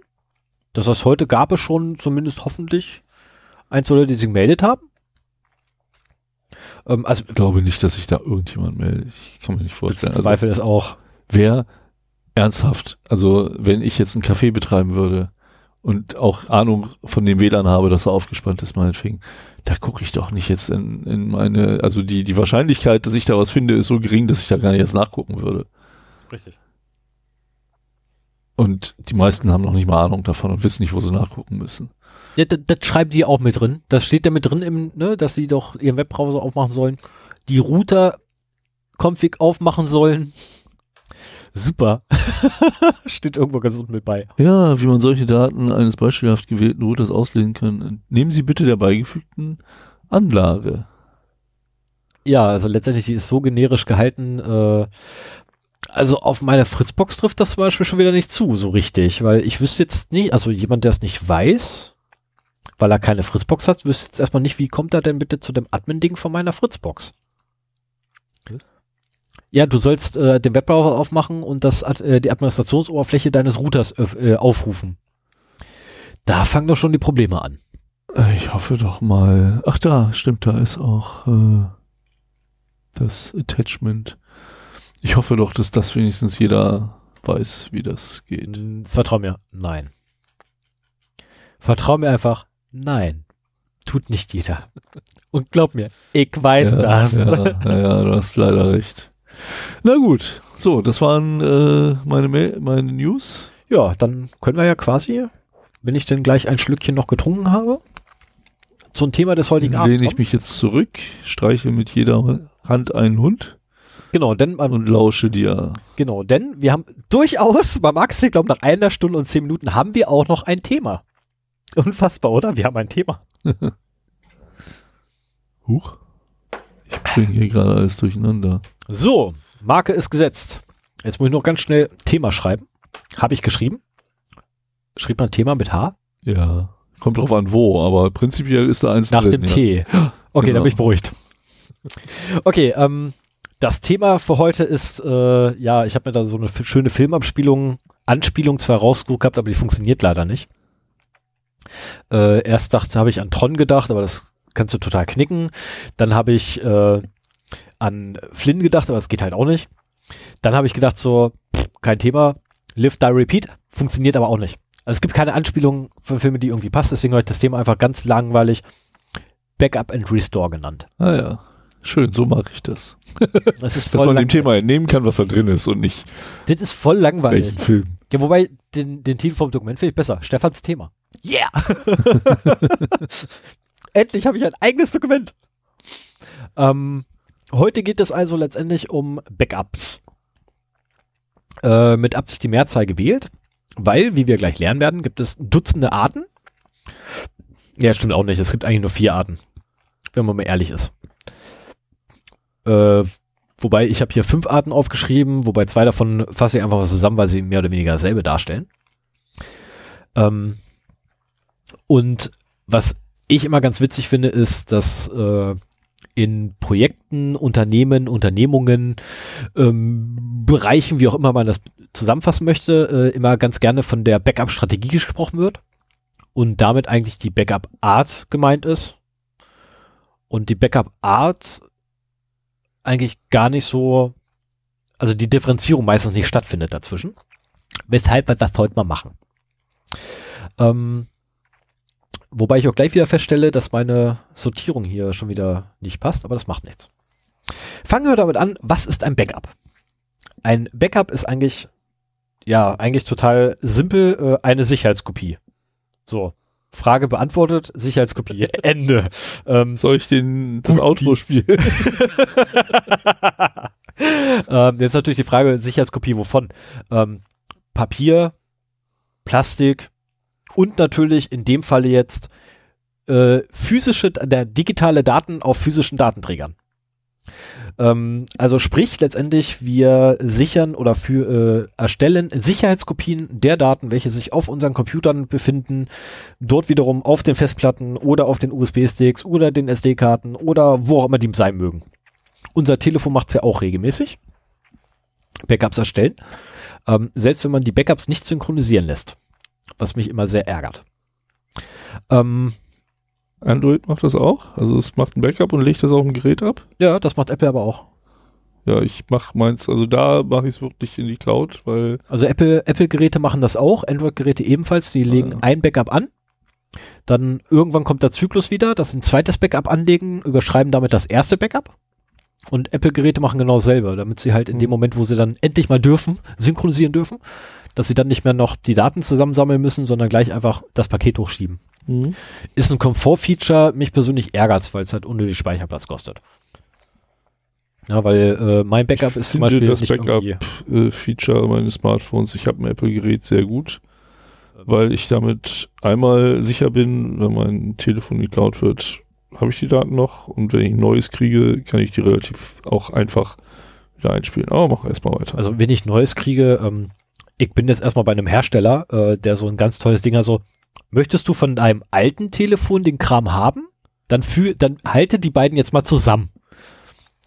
Ähm, total cool, und dann tauschen die per NFC, tauschen die dann einen Bluetooth-Key aus, dann wird Bluetooth bei beiden aktiviert, dann schieben die die Daten hin. Total Hast du geil. lokal per Bluetooth gemacht? Ja, Nicht über die nee, Cloud? nee, das ist, läuft total geil ab. Ui, das braucht aber bestimmt lange, oder? Bluetooth? Äh, ja und nein, weil per, äh, die Anwendung zum Beispiel kommt nicht per Bluetooth rüber, sondern da sagt er einfach nur, hier, die Applikation, die Applikation, die Applikation. ja. Und die Configs, die schrieb er tatsächlich per Bluetooth rüber. Mhm. Und wenn du, ähm, Bilder und äh, hier der ganze Scheiß, den du sonst was du draufladen kannst, mit synchronisieren lässt, weil du das auch auswählen kannst, äh, dann macht er die tatsächlich per Bluetooth. Und das dauert. Ja, das kann ich mir vorstellen. Weshalb ich Bilder zum Beispiel gar nicht von einem Telefon zum anderen schiebe. Das ist ja Blödsinn. Aber das Ding habe ich auch genauso eingerichtet. Oh, cool.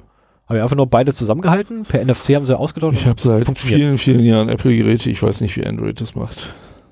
Das macht doch nichts. Also es gibt auch bei, bei Android gibt es auch Dutzend Möglichkeiten. Also ich, Ja, ist ja auch eine Herstellergeschichte, ne? Also es ist nicht bei Android Genau. so eingebaut, sondern der Hersteller deines Handys hat Genau. diese Möglichkeit gegeben. genau. Und letztens habe ich noch gelernt, wie man den richtig ausspricht und infolgedessen traue ich mich jetzt nicht, den auszusprechen, weil ich es verkehrt mache. Xiaomi? Nee, ist der andere mit dem H vorne. Oh, ja, das war auch in Ja, Podcast, ne? Äh, ja, ja, ja, genau. Da war irgendwie, ach, war- egal. Oh, nee. Naja, Ist egal, lassen wir es. Ja, ja. Lassen wir es. Ähm, die Finanzchefin von denen wurde letzten Tag in den Staaten festgen äh, in Kanada festgenommen und gegen Bewährung raus, äh, gegen eine Kaution rausgelassen. Äh, könnt ihr nachgucken, wer es war. So, ähm, fangen wir doch an, welche Arten von äh, Backups wir denn eigentlich zur Verfügung haben. Wir haben ein System- oder Speicherabbild-Backup. Ist eigentlich ganz platt. Ähm, wir nehmen die Festplatte, die drin ist. Ich gehe jetzt immer davon aus, dass eine einzige Festplatte existiert mit einer einzigen Partition drauf, mit Ja. einem einzigen Filesystem, weil es einfacher zu erklären ist. Ähm, was eigentlich bedeutet, wir nehmen die Festplatte, machen wirklich eine hundertprozentige 1 zu 1 Kopie dieser Festplatte auf ein zweites Medium und packen das in den Schrank. Das wäre so Systemabbild oder Speicherabbild.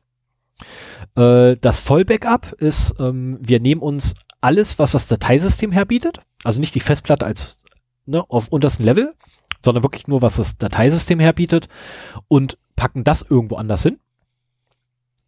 Ähm, wobei das wiederum, äh, ja, okay, lassen wir es erstmal kurz da, ich differenziere gleich.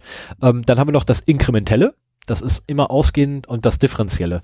Ähm, die sind beide ausgehend vom letzten Vollbackup, also Vollbackup muss immer stattfinden, mindestens einmal. Und dann hast du entweder das Inkrementelle, was bedeutet, am Tag eins machst du dein Vollbackup, am Tag zwei guckst du, was hat sich geändert. Das packst du in das Backup für Tag zwei. Dann guckst du am dritten Tag, was hat sich denn zu Tag zwei geändert. Das packst du in das Backup für Tag drei. Äh, und das wiederum ist dann inkrementell. Und das differenzielle Backup bezieht sich auch ebenfalls immer auf ein Vollbackup, aber das äh, Differential-Backup ist immer so, am Tag eins mache ich mal Backup, am Tag zwei gucke ich, was hat sich geändert, am Tag drei gucke ich, was hat sich zu Tag eins geändert. Ähm, ist letztendlich nur, wo gucke ich hin?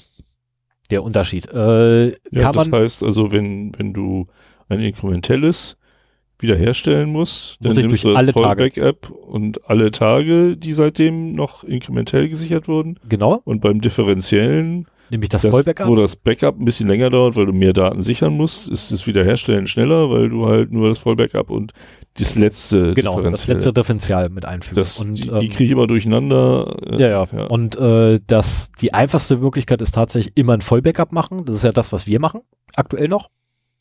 Äh, da will ich aber eigentlich auch von weg, weil da gibt es viel Du. coolere Möglichkeiten. Ja, okay, ich. ich. Ich mache tatsächlich einmal in der Woche ein Vollbackup und einmal am Tag mache ich ein Differential-Backup. Ähm, Ach so, ja, Ja, dann ist es ja doch okay. ja, ja, aber das Differential-Backup ist komplett gesondert, weil dazu gibt es auch nochmal ein eigenständiges Vollbackup. Ähm, okay. was ebenfalls direkt nach dem eigentlichen Vollbackup durchgeführt wird. Ist egal, jedenfalls wir verlieren tatsächlich nur einen Tag max. Aktuell. Mhm. Ähm, das will ich umstellen, so dass wir nach Möglichkeit nicht mal mehr einen Tag verlieren. Sondern nur noch ein paar Stunden oder so. Muss ich mal gucken, wie das klappt, weil äh, je nachdem halt nach Datenmenge äh, Gibt's, teilweise echt gibt's blöd. eigentlich so einen Hybriden, dass du meinetwegen sagst, ein mache jetzt differenziales Inkrement. Ja, ich meine, äh, stell mal vor, du machst ähm, ein Vollbackup und dann sammelst du über den Tag in halbstündigen Schritten meinetwegen immer die Aktualisierung und schreibst die fortlaufend in ein inkrementelles Backup für den Tag und den nächsten Tag fängst du dann wieder ein neues an. Weißt du, was ich meine? Ja, aber dann hätte ich trotzdem letztendlich ein Differen entweder hätte ich ein Differential-Backup zum Schluss oder ich hätte ein Inkremental-Backup zum Schluss. Ja, zum Schluss, aber während du es machst, hast Ähm. du ein. Ach, ist egal. Während ich es mache, habe ich ein inkrementelles Differential-Backup. Nein, ich habe weiterhin ein Inkremental-Backup Ja, oder ein Differential-Backup. ja. Also, wie du es drehst und wendest, äh, klappt nicht so, wie du es möchtest. Ich wüsste Ähm, auch nicht, was das für einen Sinn macht, aber Ja, es, egal. es macht überhaupt keinen Sinn. Das kostet einfach nur Zeit. Äh, und Geld. Nein, es würde, es würde die Wiederherstellung äh, akzeptabel machen. Also wenn du stündlich sicherst, Dann verlierst du weniger Daten, ja. Dann verlierst du eine Stunde. Also mein Ziel ist eigentlich so 30 Minuten, aber ich glaube nicht, dass ich da jemals hinkomme mit unseren Backups. ja, aber dann hättest du ja, wenn du es inkrementell machst, äh, lauter kleine Datenhäppchen. Ja, das Und wenn ist du es. Ich will- differenziell machst, dann musst du habe ich zwei große Chunks, ja. Einmal nämlich das Vollbackup ja, von und jedes Mal alle halbe Stunde, wenn du ein neues, wenn du sonntags das Vollbackup machst und Samstag das letzte Differential-Backup machst, Ja, dann, dann hast du ja, also genau, das ist der Punkt. Dann hättest du alle halbe Stunde ein Differential-Backup. genau. Was aber heißt, dass du irgendwie, ja, 48 mal Sehr sieben, Sehr, sehr viel. sehr viele, die du dann halt ständig erstellen musst. Und wenn es, wenn du das inkrementell machst, hättest du 48 mal sieben kleine Dateien, aus denen du wiederherstellen müsstest. Und deswegen halt so die, die Sache, dass man das vielleicht in einen, einen Twitter da reinmacht. Aber gut, keine Ahnung, mach weiter. Ja, ich bin da, ich bin da auch noch am Rätseln, wie ich das am besten hinkriege, ähm, weil mein aktuelles Backup-Script ja eigentlich nur für Vollbackups ausgelegt ist. Ah, Da muss ich halt noch ein bisschen basteln für. Aber da gibt's ja Gott sei Dank auch ganz tolle Tools für mittlerweile, die ich vergessen habe rauszuschreiben. Aber das macht nichts. Ähm, so, dann äh, kommen wir mal kurz noch zu den Strategien. Äh, jetzt muss ich aber ganz kurz nochmal umballern. Äh, da, da, da, da, muss es hin. Und zwar äh, ist ja die Frage, welche Strategie verwenden wir denn? Ähm, welche gibt's? Eigentlich nur, ja, wenn man so ganz ehrlich ist, zwei. Du hast FIFO fürs In-Fest Out. Wenn Speicher voll, schmeißt das letzte, äh, schmeißt das älteste Backup weg. Bis wieder genug Platz für aktuelles Backup. Ähm, oder du hast das Generationenprinzip, äh, auch genannt Großvater, Vater, Sohn, wobei es genau verkehrt rum ist. Ähm, also du hast den sogenannten Sohn als Backup, der läuft jeden Tag. Dann hast du den Vater, der läuft einmal in der Woche und dann hast du den Großvater, der läuft einmal im Monat. Und am Ende des Speicherplatzes wird grundsätzlich äh, wieder mal das älteste Backup zuerst gelöscht, wobei du eigentlich den Großvater nur wegwerfen musst, weil Sohn und Vater ja mit drin sind. Kannst nicht folgen, ne? Nee. Okay.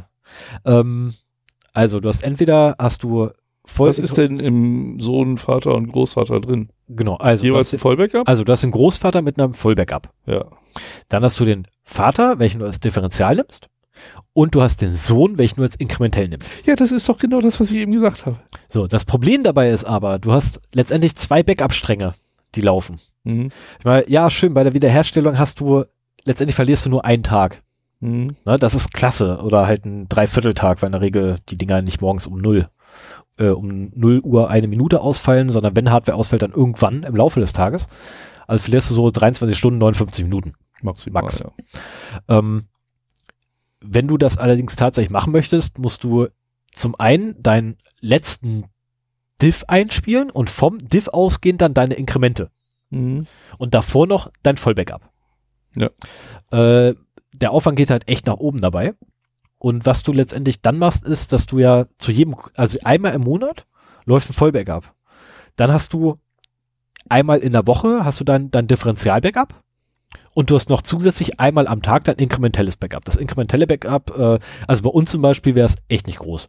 Das wäre, Ja, ja. also la- lass es mal wirklich viel sein, dann sind das irgendwie ein paar Gigabyte, die gelöscht wurden. Ne, so, ähm, oder irgendwie, was ich, weil ich wieder irgendwie an eine falsche Teil, äh, eine falsche Stelle irgendwie Film gepackt habe, dann sind, liegen auf einmal 8 Gigabyte an Daten. Aus Versehen. Das ist so das Mhm. Größte eigentlich, was passieren kann. Ähm, dann hast du aber noch dein Differential, was einmal in der Woche läuft. Da sind aber ja diese 8 Gigabyte, auch wenn du sie nächsten Tag wieder gelöscht hast, auch noch mit enthalten. Mhm. Mhm. Die kommen ja rein und wieder. Also, also ja, kann man machen. Ist aber aus meiner Sicht Kanonen aus Spatzen. Ist aber auf der anderen Seite auch wieder wirklich Optimum. Weil du genau dann mich, wie du schon richtig sagst, 53 Stu äh, 23 Stunden und 59 Minuten im Maximum verlieren kannst. Und das Wiederherstellen relativ gesehen einfach ist. Na, während du ja bei ähm, einem FIFO äh, hast du die, nein, andersrum, das Wiederherstellen ist aufwendig, aber das Generieren ist relativ simpel. Der einzelnen Backups, gemessen jetzt an, an Aufwand, Zeit und so weiter und so fort. Ähm, während du bei FIFO, also wenn du reines FIFO nimmst, halt die Problematik hast, dass du das ja meistens nur mit Vollbackups machst, dass du FIFO benutzt. Und dann hast du die Problematik, dass du ja immer ein Vollbackup machen musst. Und die, oh. Ton träumt. Lass ihn träumen. Nicht mehr, ich habe aus Versehen geweckt. Ähm, und der, äh, was wollte ich gerade sagen? Achso, genau, FIFO. FIFO und hier Generation. Also beim Generation, wenn ich da halt, wende ich ja zum Schluss auch FIFO an, ne? So, und den ältesten Großvater inklusive seines Vaters, äh, seines, seiner zwei Söhne, krache ich ja weg, äh, Sohn und Großvater, äh, Großsohn, nee, wie nennt man den? Enkel. Hau ich ja weg. Äh, mein Platzbedarf ist immens dadurch. Mhm. Während ich bei einem reinen FIFO, wo ich nur mein Vollbackup habe, der Platzbedarf einmal das Backup ist. Äh, das Aufräumen geht auch super einfach, aber das Einspielen ist noch einfacher, weil es einfach nur so einmal Knöpfe drücken, schieb alles hin und fertig ist. Da gibt's keinen sonderlich großen Aufwand mehr. Alles ist klasse, aber dafür ist halt der Arbeitsaufwand beim Generationenprinzip wieder hoch. Es gibt immer Pro und Contra. Was ist mit so, so Echtzeit-Datenreplikationen? Läuft das auch unter Backup? Ja, komme ich gleich noch zu. Okay. Ich glaube, ich weiß, welche du meinst. Du meinst die berühmten vier Buchstaben, oder? Die mit R anfangen und Nee. mit 8 aufhören. Nee, Nee. du meinst kein Raid? Oh, schade. Schade. Dann Ja, ich meine, das sein, ist ja alles so, kann du sein, dass ich vergessen habe. gewissen, du nimmst einen gewissen Zeit, ein Zeitintervall und äh, schreibst das dann halt weg, was in diesem Zeitintervall da so aufgeschlagen ist. Jetzt gibt's aber auch schon mittlerweile viele moderne Systeme, wo du meinetwegen sagst, ähm, alle Sachen, die hier in diese Datenbank geschrieben werden, die repliziert die Datenbank automatisch in ein Datacenter, das in, nein, in eine Datenbank, die in einem anderen Datacenter ist. Ja. Stellt ebenfalls an äh, ein Backup so dass du halt immer eine redundante Kopie hast. Jetzt ist halt die Frage, ist Redundanz als Backup zu werten? Ja. In dem Falle schon, äh, komme ich aber dann zur RAID-System dazu. Hm, okay. Ähm, äh, genau so und ähm, ne, bei, bei Strategie kann man sich einfach nur, also die Frage ist halt, welche Strategie wende ich an? Und ähm, ich persönlich denke mir so, ich mache einfach so viel wie notwendig ist mit möglichst geringen Mittel. Ähm, wobei das eigentlich die Auswahl meiner Strategie ist. Und äh, ich, wenn ich mir, also wenn ich wirklich jetzt ne, frei denken könnte, dann würde ich so viel speichern wie nur möglich an so vielen unterschiedlichen Orten wie möglich. Weil, jetzt kommt ja auch das Wichtige, ähm, wenn ich mein Backup ziehe von meinem Tower beispielsweise, dann liegt das Backup meistens daneben auf dem Boden. Wenn jetzt meine Wohnung abbrennt, Genau. sind meine Daten flöten. Und das Backup gleich mit. Und das Backup gleich mit. Also letztendlich einmal alles. Totschlag. Ähm, von daher sollte ein Backup, also ein, ein wenn man es denn richtig gut macht, auch getrennt sein vom eigentlichen System. Ähm, bei unserem Server zum Beispiel sind die getrennt voneinander, weil das eine ist halt eine Storage-Box und das andere ist halt der Server. Ähm, und das Backup liegt halt auf der Storage-Box und kann jederzeit quasi von da aus wiederhergestellt werden. Mhm. Da gibt's auch ein Dreiviertel-Skript für. Das letzte Viertel ist nicht automatisierbar, leider. Das sind so Passworteingaben und so, das funktioniert nicht. Mhm. Ähm, das klappt allerdings relativ gut sogar, das Wiederherstellen. Äh, habe ich mittlerweile viermal getestet, weil ich unten im Keller ja vier Server habe.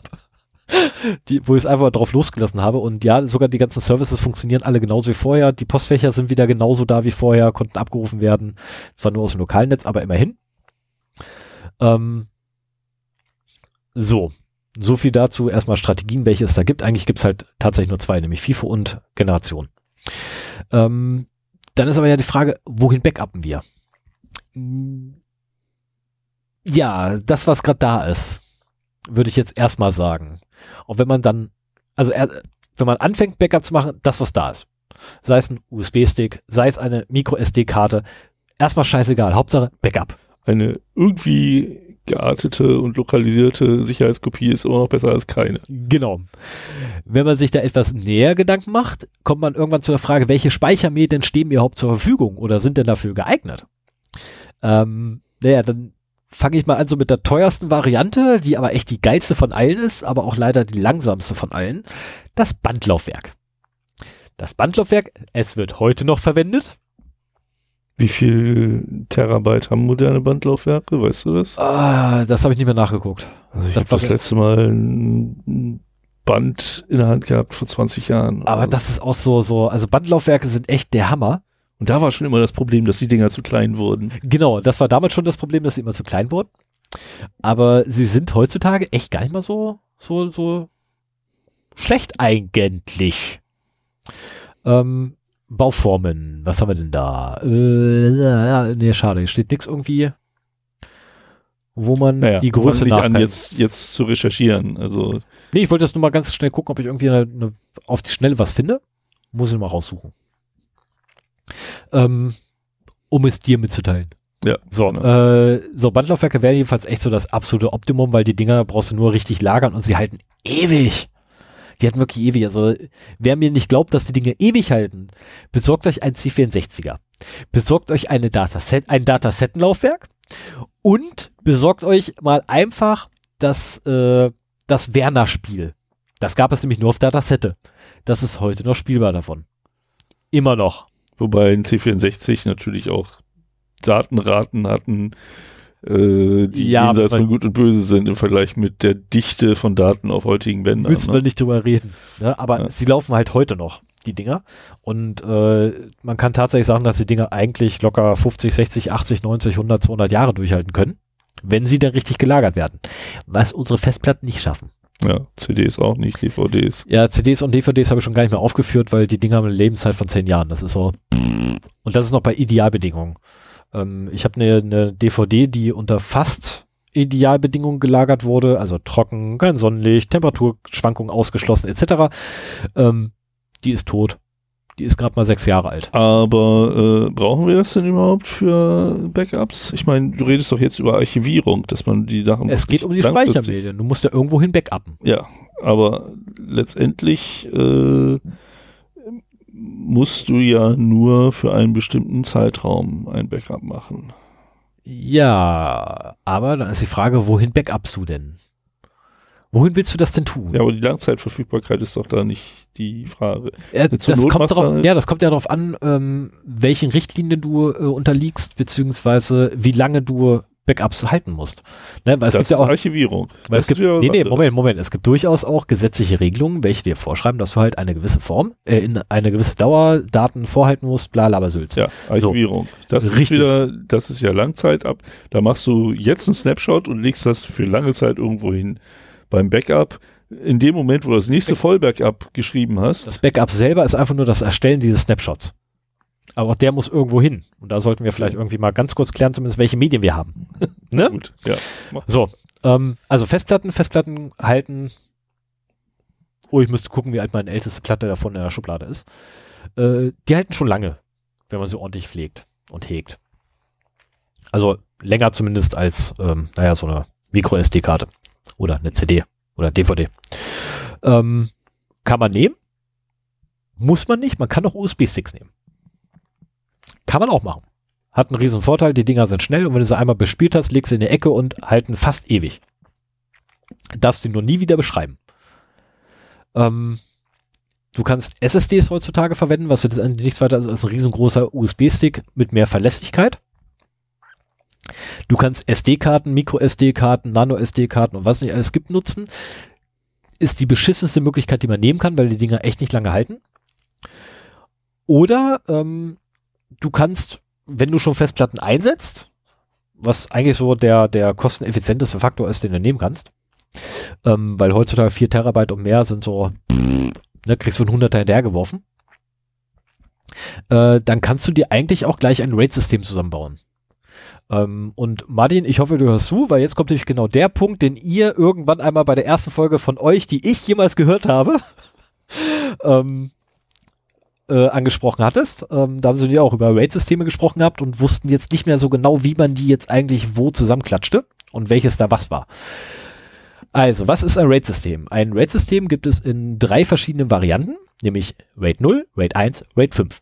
Was die einzelnen sind, komme ich dazu. Ist letztendlich nichts weiter als Minimum zwei Festplatten, die in irgendeiner Art und Weise aufgrund eines bestimmten Verfahrens genutzt werden, um Daten ähm, entweder schneller oder redundanter abzulegen. Ähm, das RAID 0 ist letztendlich nur zum Beschleunigen gedacht der Zugriffszeiten bei Festplatten oder Datenträgern, weil bei RAID 0 wird einfach nur ein Stripping durchgeführt, also sprich äh, Strip. Kannst du das kurz aussprechen? Wie? Stripping, Stripping, Stripping? Danke, das Wort. ähm, also die zu speichernden Daten werden in einzelne Chunks geschnitten und dann abwechselnd auf die eine und auf die andere Platte geschrieben. Ähm, bei einem RAID 1. Da hat man halt doppelte Schreibgeschwindigkeit. Genau, und doppelte Lesegeschwindigkeit. Ja. So, bei einem RAID 1 hättest du das sogenannte Mirroring, Mirroring, hättest du die Spiegelung, habe ich neben meinem Schreibtisch stehen. Äh, was blöd ist, weil da stecken zwei Ter zweimal zwei Terabyte drin und ich habe nur zwei Terabyte Speicherkapazität dadurch. Ich gewinne halt nix. Außer Redundanz. Außer Redundanz. Und die sogar gar nicht mal schlecht, weil wenn ich eine Platte rausnehme, eine neue Platte reinstecke, wird sofort wieder gespiegelt. Und ich hätte dann quasi drei Platten mit demselben Inhalt. Ähm, oder ich nehme einen RAID 5 für Leistung und Parität. Es findet ein Block-Level-Stripping mit verteilter Paritätsinformation statt oder Speichern von verteilter Paritätsinformation, was bedeutet, es liegen zu jedem Block liegen auf den anderen Festplatten äh, Metadaten, die es mir ermöglichen, diesen einen Block, der eventuell weg ist, wiederherzustellen. Wenn ich drei Platten habe in meinem RAID 5 System, brauche ich, also für ein RAID 5 unter drei Platten macht es auch gar keinen Sinn, Mhm. brauche ich nur zwei Festplatten, um die dritte wiederherzustellen. Nachteil davon, ja, ich drittel mal eben so meinen Speicherplatz. Weil haufenweise tatsächlich für die Wiederherstellungsdaten draufgehen. Ja, du hast aber auch bei drei Platten, glaube ich, den Platz von zwei Platten. Ja, irgendwie das so, ist, so, so äh, ganz, Das hat lange bei mir gebraucht, bis ich das verstanden das habe. ist so ganz krude. Also das ist irgendwie Ja. so eine ganz krude Rechnung dafür, wie viel Platz du da hast, weil äh, wenn du eine vierte Platte dran packst, dann hast du nicht automatisch einen Platz von zwei Platten, sondern nur von 1, pff, schlag mich tot. Ja. Und War das, war das nicht so, dass du quasi ähm, die eine, also auf der einen Platte hast du an einer bestimmten Stelle ein Byte stehen, auf der zweiten Platte hast du irgendein anderes Byte stehen und auf der dritten Platte hast du diese beiden Werte geodert, so dass du immer, wenn eine kaputt geht, also du hast quasi von den ersten beiden, da stehen die Daten drauf, diese Informationen hast du immer. Wenn die dritte kaputt geht, ist das einfach, sind das nur diese sogenannten Metadaten, äh, die sind weg und du hast halt die Daten von. okay, jetzt bezogen auf Wenn jetzt eine Byte, von den. Datenplatten weg ist, dann kannst du mit der geoderten Information äh, bei der zweiten Platte aus diesen beiden Informationen immer noch wieder den Inhalt der, der ausgefallenen. Platte herstellen. Genau. Und das war nämlich der Fall, so dass du halt bei drei Platten äh, den, den Speicherplatz von zwei, also du hast drei, zwei Terabyte Platten, dann hast du insgesamt vier Terabyte, Die du nutzen äh, die du nutzen kannst und kannst immer noch verkraften, wenn irgendeine von diesen drei Genau. Platten abraucht. Richtig. Das aber ist halt, genau. jetzt kommt das Aber. Wenn, wenn du jetzt ne, eine weitere 2 Terabyte Platte dran packen würdest, hättest du nicht automatisch 4 Terabyte zur Verfügung. Nee, das ist ja schon vorher. Äh, okay. Hast du nicht sechs, ja, wie es genau, hast du, hast du halt nicht sechs, mit, sondern, mit, also- mehr als drei aussieht, weiß ich nicht. Dann, also es wird, äh, es, es ist halt keine, keine äh, lineare Kurve, Hm. der Anstieg, sondern ist tatsächlich so eine, so eine, ja, Parabel ist auch, ist auch nicht, sondern so, ein- so, ein- so ein, also je mehr du ranpackst, umso mehr verlierst du. Und irgendwann ist einfach Schicht im Schacht. Hm. Ähm, und dann war die Frage noch gewesen damals von Martin, glaube ich, dass man die auch kombinieren kann und wie man die denn am besten kombiniert. Ähm, ja, man kann tatsächlich, äh, da habe ich heute auch mit unserem, mit unserem ganz ungesprächigen Admin drüber kurz geschnackt, ähm, die kann man echt krank kombinieren. Also es gibt die, das sogenannte RAID 10. Das ist letztendlich ein Mirroring mit Stripping drin. Ähm, dann hast du das 15er, das ist Mirror und Parität und Stripping. Äh, dann hast du das 50er, was ein reines Stripping und Parität ist. Also wirklich wildesten Sachen gibt's da. Dann hast du eine 51 gibt es, dann gibt es die, oh, jetzt weiß nicht, ob sie 501 oder 510 war, auf das wir gekommen sind. Also du kannst sie halt ganz wild zusammenwursteln und diese Mhm. Zahlen, welches es ist, sagt halt immer, an welcher Sven hat geräuspert. An welcher Stelle ähm, in der Verkettung letztendlich welcher, äh, welches äh, Rate zur, äh, zur Anwendung kommt. Und welche Methodik zur Anwendung kommt. Ja, das heißt, bei einem 1.0 ist halt erst wird gemirrored und dann wird geswippt. Ähm, und äh, beziehungsweise nein, es gibt einen, wie war das bei 1.0? Hast du erst das Stripping, ach genau, von rechts nach links, du hast erst das Stripping und dann wird gemirrored. Dann hast du bei der 15 ist es halt, du hast erst den Spiegel und der wiederum wird dann durch äh, in Blocks aufgeteilt und mit Parität versehen und so weiter und so fort. Sven, du siehst aus, wenn du gleich einpennst.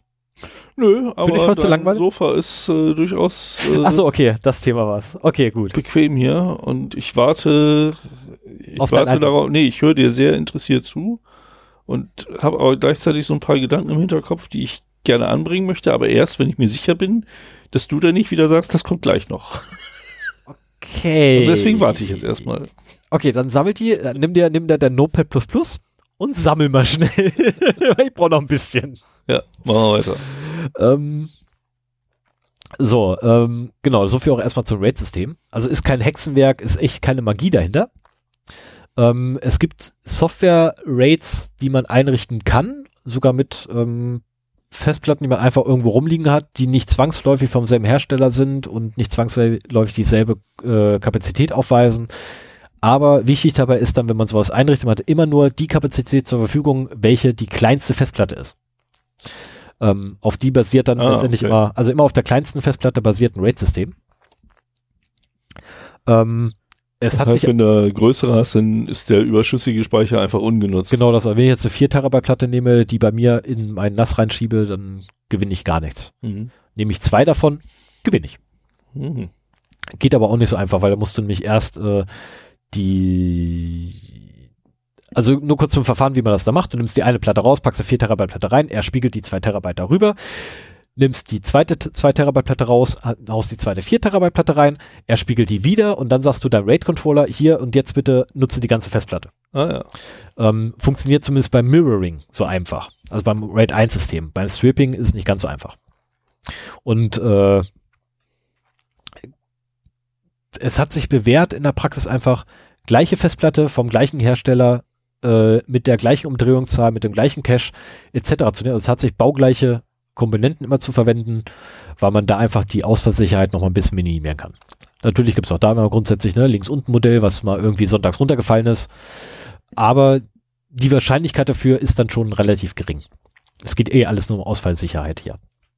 Ja, und das ist auch eine, eine etwas äh, trügerische Sicherheit, finde ich, Ja. bei RAID-Systemen. Richtig. Na, weil, ähm, also ich habe das zum Beispiel, dass die eine Platte in meinem RAID 1 äh, so, also die ist nicht defekt, aber sie hat bereits defekte Sektoren, die nicht mehr beschrieben werden können.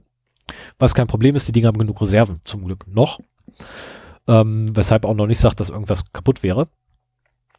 Aber das gibt mir halt schon ein bisschen zu denken und irgendwann demnächst werde ich wohl eine von den Platten mindestens austauschen müssen. Schade. Ähm, kommen wir jetzt aber ganz kurz zu etwas völlig anderem. Wie wählt man die passende Strategie für sich? Ähm, ja, als erstes sollte man sich angucken, was will ich überhaupt sichern? Also welche, welche Art von Daten habe ich, die gesichert werden müssen? Unterliegen diese Daten eventuell irgendwelchen Richtlinien oder Verordnungen oder Gesetzen oder oder oder? Ähm, Patientenakten, geiler Scheiß. Mindesthaltbarkeit, glaube ich, zehn Jahre oder so, die wir aufbewahren muss. Das ist aber wieder Archivierung. Musste aber haben. Ähm, Das ist aber ein anderes Thema. Ja, aber daraus basiert, se- bas, äh, darauf basiert ja letztendlich auch, welche Strategie du fährst und welche Art von Backup du durchführst. Ähm, weil wenn ich et- irgendetwas zehn Jahre halten muss, dann will ich da eigentlich nur das Vollbackup für zehn Jahre halten und nicht irgendwie noch die ganzen Inkremente und das, das interessiert mich nicht. Will ich nicht. Ähm, also erstmal angucken, was für Daten habe ich überhaupt? Sind die schnelllebig? Verändern die sich häufig? Oder eben nicht? ähm, habe ich Daten, die für mich ganz, ganz dolle wichtig sind, dann wähle ich logischerweise eine Art des Backup oder eine, eine äh, Backup-Methode, welche auch verlässlich ist, dass die Daten auch wieder da sind. Wenn sie mal irgendwie bei mir lokal verlustig gehen, dass ich sie auch definitiv noch irgendwo anders habe. Ähm, dann ist die nächste Überlegung, die ich dann habe, ist, äh, welche Ressourcen habe ich denn überhaupt zur Verfügung? Also Geld, Hardware, Platz, Freunde, Bekannte, Verschlüsselungsalgorithmen eventuell. Ähm, dann mit welcher Speichermenge rechne ich überhaupt? Ist auch so ein wichtiger Faktor letztendlich, weil äh, ich habe jetzt letztens mitgekriegt gehabt, unser Backup-Platz wird ein bisschen eng. Wir sind mittlerweile bei 70 Gigabyte pro Backup. Ups, wir haben angefangen bei 35 Gigabyte. Ähm, sind da auch unsere Originalaufnahmen nein, immer dabei? Die sind nicht mit bei, die sind bei mir lokal. Ah, ja. Die liegen auf dem nicht mehr aktuell laufenden Raspberry Pi da vorne rechts, nee, von dir aus, also von mir aus gesehen rechts neben dir. Auf dem Boden. Kannst du gerne mitnehmen. Also nein. oh, ich habe einen Raspberry Pi geschenkt bekommen. Nein, der bleibt. Hm. Ach da, da ist er, ja. Den könnte ich dir mitgeben, aber die externe Platte bleibt hier. da liegen nämlich die Daten drauf. Naja. Ich bin eigentlich ganz blöd. Ähm, genau, also die Speichermenge ist wichtig, dass man die auch noch irgendwie halbwegs zumindest so, und wenn es Pi mal Auge abschätzen kann. Ähm, wir sind jetzt ungefähr bei 70 bis 75 Gigabyte pro Backup. Äh, das reicht nicht lange. Also einen Monat schaffen wir immer noch locker, aber das wird halt mittlerweile ein bisschen eng, weshalb ich da irgendwie mal an dem Backup irgendwie ein bisschen rumspielen muss. Ja, ist ja auch die Frage, wie viele, wie viele Backups du äh, vorhalten möchtest, ne? Ich meine, das, wir haben jetzt viel darüber gesprochen, dass äh, die Verfügbarkeit der Daten gewährleistet ist. Mhm. Ähm, es kann ja auch sein, dass du irgendwie System-Backups machst und dann äh, feststellst, oh, wir haben seit elf Monaten eine Malware auf der Applikation. Wir äh, müssen da mal zurückrudern. Wir, wir, müssen da mal die Sachen, oder zumindest den Stand der Applikation vor einem Jahr äh, wiederherstellen oder so. Nicht die Daten, aber meinetwegen die, die Applikation. Genau. Wobei wir aber wieder bei Archivierung wären. Mm, ähm, das ist für mich ein jetzt ist auch, jetzt ist die Lang das Langzeitvorhalten auf einmal ein Backup. Ja, nee, das ist ja nicht Langzeit, aber äh, das sind halt durchaus äh, Überlegungen, genau, die da auch eine Rolle spielen. Und genau. das ist, solange du das machst, um im Fall des Verlustes der Verfügbarkeit ähm, die Sachen wiederherzustellen, ist das für mich ein Backup. Wenn du das machst, um für gesetzliche Zwecke irgendwann später mal Zugriff auf einen bestimmten Stand der Daten äh, von vor dollarlanger Zeit zu haben, ist das für mich Archivierung. Dann ist es eine lange, eine lange Zeit, die archiviert wurde, ja. ja. Was ich jetzt wieder, oh mein Gott, mein Kopf. Ähm, so, äh, wo war ich denn gerade? Bei der Speichermenge, ne? Mhm. Genau. Ähm, ja, jedenfalls die Speichermenge muss man sich echt im Voraus, oder sollte man sich im Voraus so Pi mal Auge, ne, Daumen, Nagel, Hammer äh, Methode einfach mal schnell überschlagen. Ähm, in unserem Fall mache ich das immer ganz einfach. Ich gehe einfach hin, ähm, gibt so einen tollen Befehl auf der Konsole, du, Leer, äh, Leerzeichen minus H, dann sagt er dir, wie viel Speicherplatz benutzt wurde. Ähm, und da gucke ich mir grundsätzlich drei Backups an, also die letzten drei, die durchgeführt wurden die bei uns ja immer sonntags laufen, die großen. Und da gucken wir einfach die letzten drei und guck so, okay, hat sich da irgendwie sprungartig was verändert? Wenn ja, den größten Wert nehme ich. Ähm, und da sind wir gerade bei irgendwas zwischen 70 und 75 Gigabyte. Ich hoffe, das wieder runterkriegen zu können mit ein paar Maßnahmen. Aber mal schauen. Wenn nicht, ja, egal, dann wird halt die Storage-Box ein bisschen aufgebohrt. Dann passt das. Weil da haben wir aktuell nämlich nur 500 Gigabyte und da irgendwie Hallo. Lass, lass ihn in Ruhe. Ja, ich bin gerade am überlegen, was er gerade möchte. Abgesehen von sich schütteln. Was gar, nicht, gar nicht beachten, dann legen sie sich vielleicht wieder hin. Also was okay. jetzt nicht möchte, ähm, ist so eine Knutschorgie hier nee, auf dem Sofa das, mit dem Hund, das nee, stört. Nicht mit dem Thema, das ist so blöd. Okay, äh, machen wir weiter im Thema. Ähm, und dann, was man auch definitiv machen muss, sind die Vor- und Nachteile der einzelnen Backup-Lösungen mal irgendwie durchgehen, äh, weil es gibt da ganz tolle Lösungsansätze, die bereits in Software gegossen sind. Ähm, wie hieß das Ding? Äh, HD-Backup, glaube ich, ist eins davon. Äh, was eine, ein Live-System letztendlich ist, mit dem du deine Festplatten sichern kannst oder Daten von deinen Festplatten auch sichern kannst. Ähm, die Problematik dabei ist, das ist ein Live-System. Ähm, das kann ich jetzt nicht mal eben zu meinem Server tragen und den USB-Stick ranstecken. Das heißt, das Ding fällt für mich schon mal aus. Ähm, ich muss also irgendeine Backup-Lösung finden, die bei mir lokal irgendwie ausführbar ist. Ja, und also wenn du ein System-Backup machen willst, dann musst du ja trotzdem irgendwie die ja, Systemdateien wegschreiben können, kopieren können. Äh, während sie ausgeführt werden. Genau. Und während der Ausführung ist gar nicht so Deswegen einfach. wahrscheinlich das Live-System, ne? Also wenn, wenn du die Möglichkeit Richtig. hast, den Rechner runterzufahren, dann startest du halt das Live-System vom USB-Stick, schreibst den, den Inhalt der Festplatte auf irgendein anderes Medium und dann fährst du den Rechner wieder hoch und alles ist gut. ist die Aber einfachste Möglichkeit von beim, beim Server kannst du das nicht Genau, das ohne kannst du- weiteres machen. Genau das bei einem Server, der irgendwie ne, äh, extern gehostet ist, da kannst du nicht mal eben so hinlaufen und sagen, äh, fahr mal bitte ganz kurz runter und zeig dir mal an und sag mal davon. In zwei Stunden kannst du wieder rausziehen. Das ist halt blöd. Ähm, kannst halt Bei so virtualisierten theoretisch schon. Ja, in der Theorie schon, aber da müsste man dann auch mal die, die Anbieter fragen, wie sie das eigentlich zulassen. Da wird es nämlich dann richtig interessant, wenn du irgendwie, was weiß ich, zwei, drei oder mehr Server hinter einem Load Balancer hast. Mhm. Also mal einen ausschalten, wegschreiben, wieder anmachen, nächsten, wegschreiben. Also gerade so in Cloud-Technologien wird das Thema nochmal wieder richtig interessant. Richtig. Ja, wobei du hinter einem Load Balancer eigentlich gar nicht mal die Problematik hast, weil der Lo äh, die Systeme melden sich ja beim Load Balancer in der Regel ab, wenn sie runtergefahren werden, was bedeutet, dass dann mindestens ja zwei Dinger laufen. Mhm. Sonst würdest du keinen Load Balancer brauchen. Im Idealfall hast du drei und davon kannst du einen dann einfach runterfahren, backuppen, hochfahren, den nächsten nehmen und dadurch, dass sie sich ja mal an- und abmelden beim Load Balancer, hast du da Ja. in der Regel keine wirklichen Ausfälle. Ähm, das sind irgendwie zwei Sekunden oder so, die das irgendwie braucht, bis der Load Balancer da komplett auf Reihe wieder ist und ja, die kannst du auch verzichten. Ähm, wenn du nicht unbedingt so, ein- so nee, ich glaube eine Sekunde dauert es noch hin. Egal. Ähm, über Latenzen reden wir ein andermal. Äh, genau, Abwägung Vor- und Nachteile. Ähm, und die Strategie, die ich gewählt habe, ist Netzwerkspeicher anbinden, hinschieben, abbinden. Das ist so, funktioniert. Super. Das ist übrigens auch ein wichtiger Punkt, ne? Vor dem Hintergrund äh, der aktuellen Ransomware-Attacken. Ja, Wenn du ein schönes Netzlaufwerk hast, wo du deine Backups drauf speicherst, das immer connected ist das wäre und du super. fängst dir eine Ransomware an, dann, ist dann, bei eben dein, Ran also äh, dann, Backups Backup sind ja das Mittel gegen Ransomware.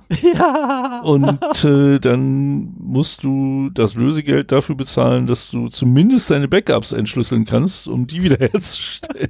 um dein Originalsystem wieder Das ist ja, ja, aber das ist halt wirklich der Punkt. Äh, wenn Genau. du das halt mit Netzwerkfreigaben machst, dann hast du es zwar auf einem anderen Rechner, aber so schlau ist die Ransomware mittlerweile auch, dass du das halt äh, verschlüsselt. Richtig, und genau deswegen gibt es noch, ähm, hi, deswegen gibt es äh, auch tatsächlich die, die, die tolle Funktion bei dem Ding, ähm, Snapshots anfertigen zu lassen.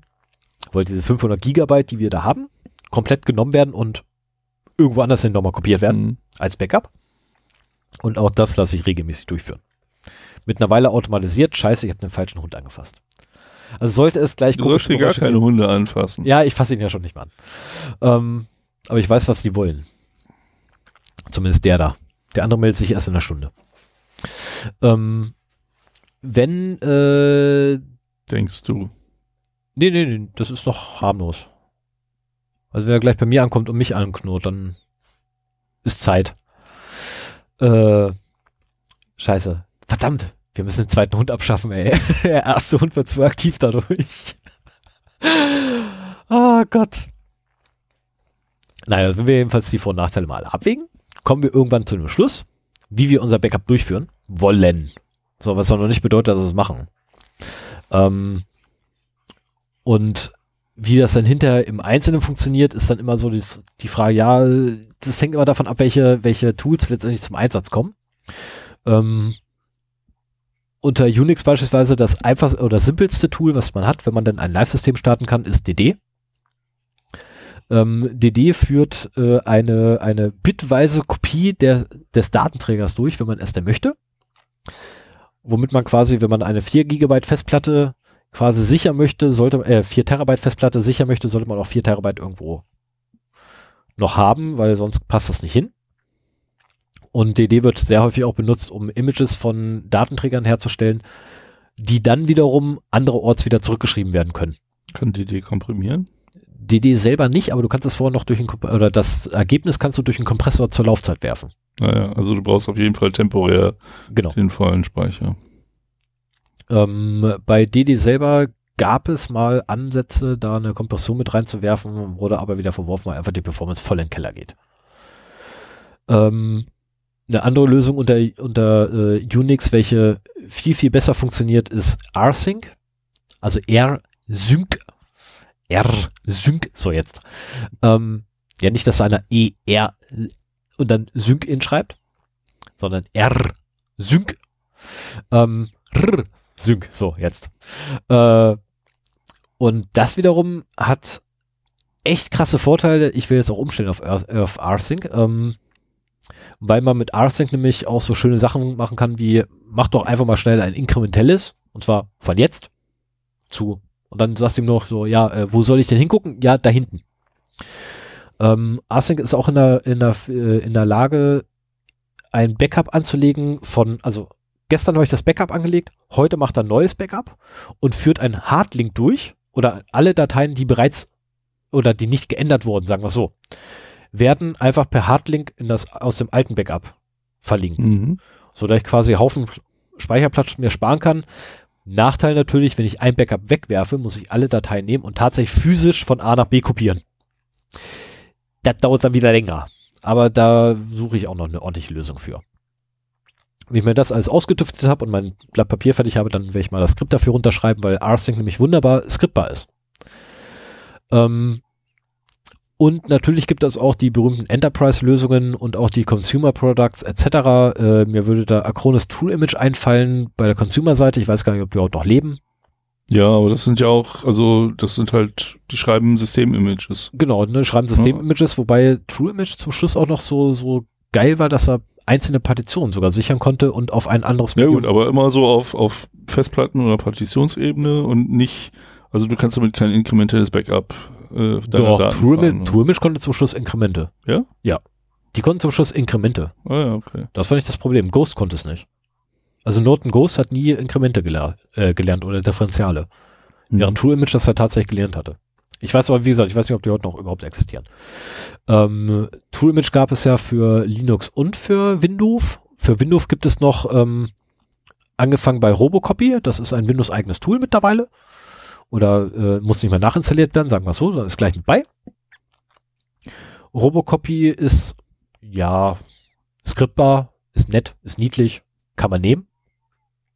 Ist automatisierbar, das macht das Ganze wieder sehr, ähm, eigentlich sehr äh, äh, äh, äh, na, wollenhabend. Ähm, attraktiv. ja, ich äh, Wollen das, haben. ja, ich habe da Sehr echt Wortfindungsschwierigkeiten. Es tut mir leid. Ich Aber wäre das nicht eigentlich haben wollend? Ja, sage ich ja. Das ist so, das ich meine. Nee, ich kann kein Deutsch. Ist gut. Und natürlich auch in der Windows-Welt gibt es Enterprise-Lösungen jenseits wie, ne, bis sonst wohin. Ähm, ja, du hast ja manchmal auch so die Problemstellung, dass du jetzt gar nicht irgendwie Linux oder Windows willst, sondern was weiß ich, du willst die Config-Dateien deiner Core-Switches im Backup haben und solche Geschichten. Ja. Das finde ich nämlich, also du sagtest ja am Anfang auch, was will ich denn überhaupt äh, ins Backup mit einbeziehen? Und letztendlich sind das halt alle, alle Daten, die für dein Unternehmen wichtig sind zum Betrieb, wenn, wenn die abhanden kommen, dass du ein Problem hast. Und das sind halt nicht nur Server und vielleicht ein paar Daten auf dem Client, sondern das, ja, das ist halt auch viel von der Netzwerkinfrastruktur. Ne? Genau, das kann die gesamte Config sein ja. ähm, der Netzwerk-Switches, das kann die Config sein von irgendwelchen Firewalls, Routern, whatever. Das, da hast du ganz schnell so eine hybride Geschichte. Genau. Äh, aus Linux, Windows und vielleicht noch irgendwie ein paar API-Endpoints, die du nur mit speziellen Tools äh, anfahren kannst. Oder, oder im schlimmsten Fall hast du Kann man per SNMP-Konfigurationen äh, auslesen? Per Samba? Nee, SNMP. Simple Network Monitor. Oh, das weiß ich gar nicht. Habe ich gar nicht. Das, das ist nicht so eine gute Frage. Keine Ahnung. Okay. Schattenredaktion? Schattenredaktion? Könnten Sie Haben mal. wir nicht. Schade. Äh, wir müssen anfangen live zu machen. Ja, ja. Äh, und ähm, naja, bei das, das Schlimmste, was mir passieren kann, ist, ich habe Mac vor mir sitzen. Also vor mir, vor mir wird ein Mac hingelegt und sagt, mach mal ein Backup. Wo ich dann da stehe und sage, Alter, woher soll ich das denn bitte wissen? Ich habe keinen blassen Schimmer. Äh, tut mir leid, habe ich keine Ahnung. Ich weiß nur, dass Time Machine echt eine Scheißanwendung ist, weil den mich ein FIFO Vollbackup auf ein und denselben Datenträger durchführt und nicht in der Lage ist, mit mehreren Datenträgern umzugehen, soweit mir das jetzt bekannt ist. Mhm. Ähm, sollte Time Machine tatsächlich in der Lage sein, mehr als ein, äh, als ein Datenmedium oder ein Medium äh, zu nutzen, beziehungsweise einen Datenträger, bitte sagt mal Bescheid, weil das würde mich durchaus interessieren, weil das Einzige, was ich gefunden hatte, ist, dass Time Machine steckst eine 4 Terabyte Platte rein. Das ist dann dein Backup. Das ist dann, ja, so deine Backup-Lösung halt, so eine 4 Terabyte Platte. Klasse, die fällt mit Sicherheit nicht aus. Wobei das immer noch besser ist als gar nichts. Mhm. Ähm, und die absolut Oberfrage ist natürlich, was ist denn das Opium, äh, Optimum? Äh, ja, das hängt immer davon ab. Das ist so die typische Aussage bei, bei Ja, bei- Was ist bei denn so das Beste, ja. was wir nehmen können? Oder wie machen wir das denn am geschicktesten? Ja, das hängt immer davon ab, was ihr wollt. Das ist halt letztendlich anwendungsfallbezogen, ähm, aber grundsätzlich, äh, man will so wenig wie möglich Daten sichern, aber so viel wie notwendig sind. Ähm, Hintergrund ist ganz einfach, das Restore, oh, das habe ich übersprungen. Das Restore, äh, das Restoring davon äh, dauert ja auch nochmal seine Zeit. Ne, ich meine, bei mir zum Beispiel das Einspielen meines gesamten Backups wieder zurück in den Server dauert locker ein paar Stunden. Ui, okay. Also das Sichern dauert im Maximum aktuell 45 Minuten, wenn die Festplatte nebenbei noch ausgelastet ist. Äh, das Wiederherstellen nicht, weil da muss ja noch die Pakete müssen neu installiert werden und, und, und, und. Ne, ich habe dann so eine fette Paketliste mit Paketversion auch mit bei, wo dann äh, ein- Skript muss dann erstmal die Paketliste zusammenstellen, welche überhaupt installiert werden muss. Daraus wiederum wird dann der Befehl für äh, apt-get reingeworfen Ach du und zusammengebastelt. Ja, ja. Das. Und das, da, da kommen wir halt auch auf einen wichtigen Punkt, so ein Restore muss getestet sein. Genau deswegen habe ich das viermal gemacht. Ja. Und bis auf die Passworteingaben und äh, Nutzernamen funktioniert's. Das Aber geht. ist halt ganz wichtig, ne? Also nicht Genau. nur Daten irgendwo hinschreiben. Das, das sage ich jetzt auch nicht dir, sondern Nee, nee, das nee, ist nee, mir das wichtig, dass das hier eine, eine Betonung findet. Äh, ein, ein Backup-Konzept, das nicht getestet ist, oder auch ein, ein Backup, das implementiert ist und nicht getestet ist, ist im Prinzip nichts wert, weil niemand weiß, ob es auch wirklich funktioniert, wenn man es Richtig. wieder herstellen muss. Richtig. Äh, schönes Beispiel dafür hatten wir, äh, hatte ich mal in einem Kundenprojekt, wo von heute auf morgen die Arbeit von mehreren Wochen weg war. Und äh, ich dann beim zuständigen IT-Fregel angerufen habe und gesagt habe, äh, Jungs, was ist denn passiert? Ja, äh, die, da, das Update hier der Anwendung hat halt die Datenbank zerschossen. Äh, ja, äh, könnt ihr nicht einfach das Backup einspielen? Ja, nee, das geht ja nicht so einfach. Dann müssen wir ja den ganzen Server zurückdrehen. Also, was? Wie jetzt? Moment, Moment, Moment. Also ich verliere jetzt vier Wochen. Arbeit, die ich gemacht habe, weil ihr es nicht hinkriegt, euer Backup einzuspielen? Ja, nee, aber da müssen wir auch dann die ganzen Uhren und ah und also Okay, aber ihr habt schon mal ein Datenbank-Backup wieder eingespielt, irgendwann einmal, oder? Ja, äh, nee. In, in, Also, alles klar. Okay, das ist die andere Sache. Also bei, bei Datenbank ist sowieso eine ganz andere Thematik mit Backup, klar, keine Frage. Da zieht man sich einen Dump. Das Problem bei Datenbanken ist allerdings, dass man ja intern äh, äh, Indexe hat, die und Zähler, die halt da ne, automatisiert quasi hochge hochgejagt werden, die allerdings auch dann ja nach dem Restore einen gewissen Stand haben müssen, damit du wieder weitermachen kannst. Weil andernfalls ja deine Anwendungen unter Umständen nicht funktionieren, wenn da irgendwie Lücken drin auftauchen. Und das heißt, wenn du an einer großen Datenbank mitarbeitest und aus Versehen irgendein Table löscht, können die trotzdem nicht Diesen Table einfach so Table einfach wieder aus dem Backup poolen, sondern wenn, dann müssen sie halt ein komplettes Backup Genau, restoren. einmal, einmal die gesamte Datenbank bitte zurückdrehen. Und äh, wobei man das eigentlich dann so macht, dass man die Datenbank in einen, äh, in einen, in einen Zustand bringt. Äh, standardmäßig ist das Flag, glaube ich, not restore. Ähm, ist etwas irreführend. Also du, du installierst quasi die, äh, du machst die, die Konfiguration des Backups in, in die Config, schreibst du gleich noch rein, not restore als Befehl mit, also als äh, Angabe, ist ein Flag einfach nur, ist true oder false. Das Ding setzt du auf true. Dadurch wiederum erlaubt die, äh, die, die Datenbank keinerlei Zugriffe, die in Mhm. irgendeiner Art und Weise da stattfinden könnten von außen. Haust dann deine ganzen Backups rein, inklusive der Zähler etc. Und dann sagst du zum Schluss not restore false. Oder beziehungsweise dann eigentlich ja restore äh, auf true und dann ja, es läuft's. ändert aber trotzdem nichts an der Tatsache, wenn du halt deine Daten gelöscht hast, bist du äh, dem Support Bescheid gesagt hast und so weiter, können andere User schon wieder Ja, äh, Daten gespeichert haben und das wäre dann trotzdem weg halt. ja, aber ich fand Es sei denn, du ja, hast eine Backup-Strategie, die vorsieht, dass das möglich ist. Ne? ich, Das fand, ist ja ich fand das halt sehr, sehr witzig, weil ich mich dann auch äh, mit den Jungs so auseinandergesetzt habe und die echt zusammengeschissen habe, dass die denn kein Backup haben, etc. Und dann kam so, nein, wir haben natürlich schon Backups, aber das Backup ist halt von gestern Abend, 23 Uhr noch was. Und er sagt, ja, und dann spielt das doch ein. Ja, nee, wir haben jetzt ja mittlerweile 10 Uhr. Und ja, und wo ist das Problem? Das sind 10 Stunden Verlust. Zwischen 23 und 9 Uhr arbeitet keiner. Zehn Stunden Verlust von Das heißt, eine Stunde Verlust. 2000 Leuten ist mehr als 40 Nee, Tage Verlust von dir. Vertrau mir, es Nein, also nur als Beispiel. Ja, ja, aber Es- es sind, es sind ich- 100 Leute, also es wären 100 Leute betroffen gewesen, die tatsächlich eine Stunde Arbeitszeit verloren hätten. Und ich so, äh, Ja. Na gut, die arbeiten auch nicht alle dran. Aber es ist halt wichtig, am Anfang sich wirklich Gedanken darüber zu machen, welche Daten sollen denn im Backup mit einbezogen werden und wie soll das Restore halt auch funktionieren. Soll, ist das eine Multi-User-Datenbank, wo jede einzelne äh, Sache getrennt äh, zurückgerollt werden können soll oder wie soll das halt funktionieren? genau das. Oder habe ich irgendwo einen Spiegelserver rumstehen, den ich dann einfach auf Knopfdruck quasi aktivieren kann und kann, okay, dann leiten wir das Ganze mal um.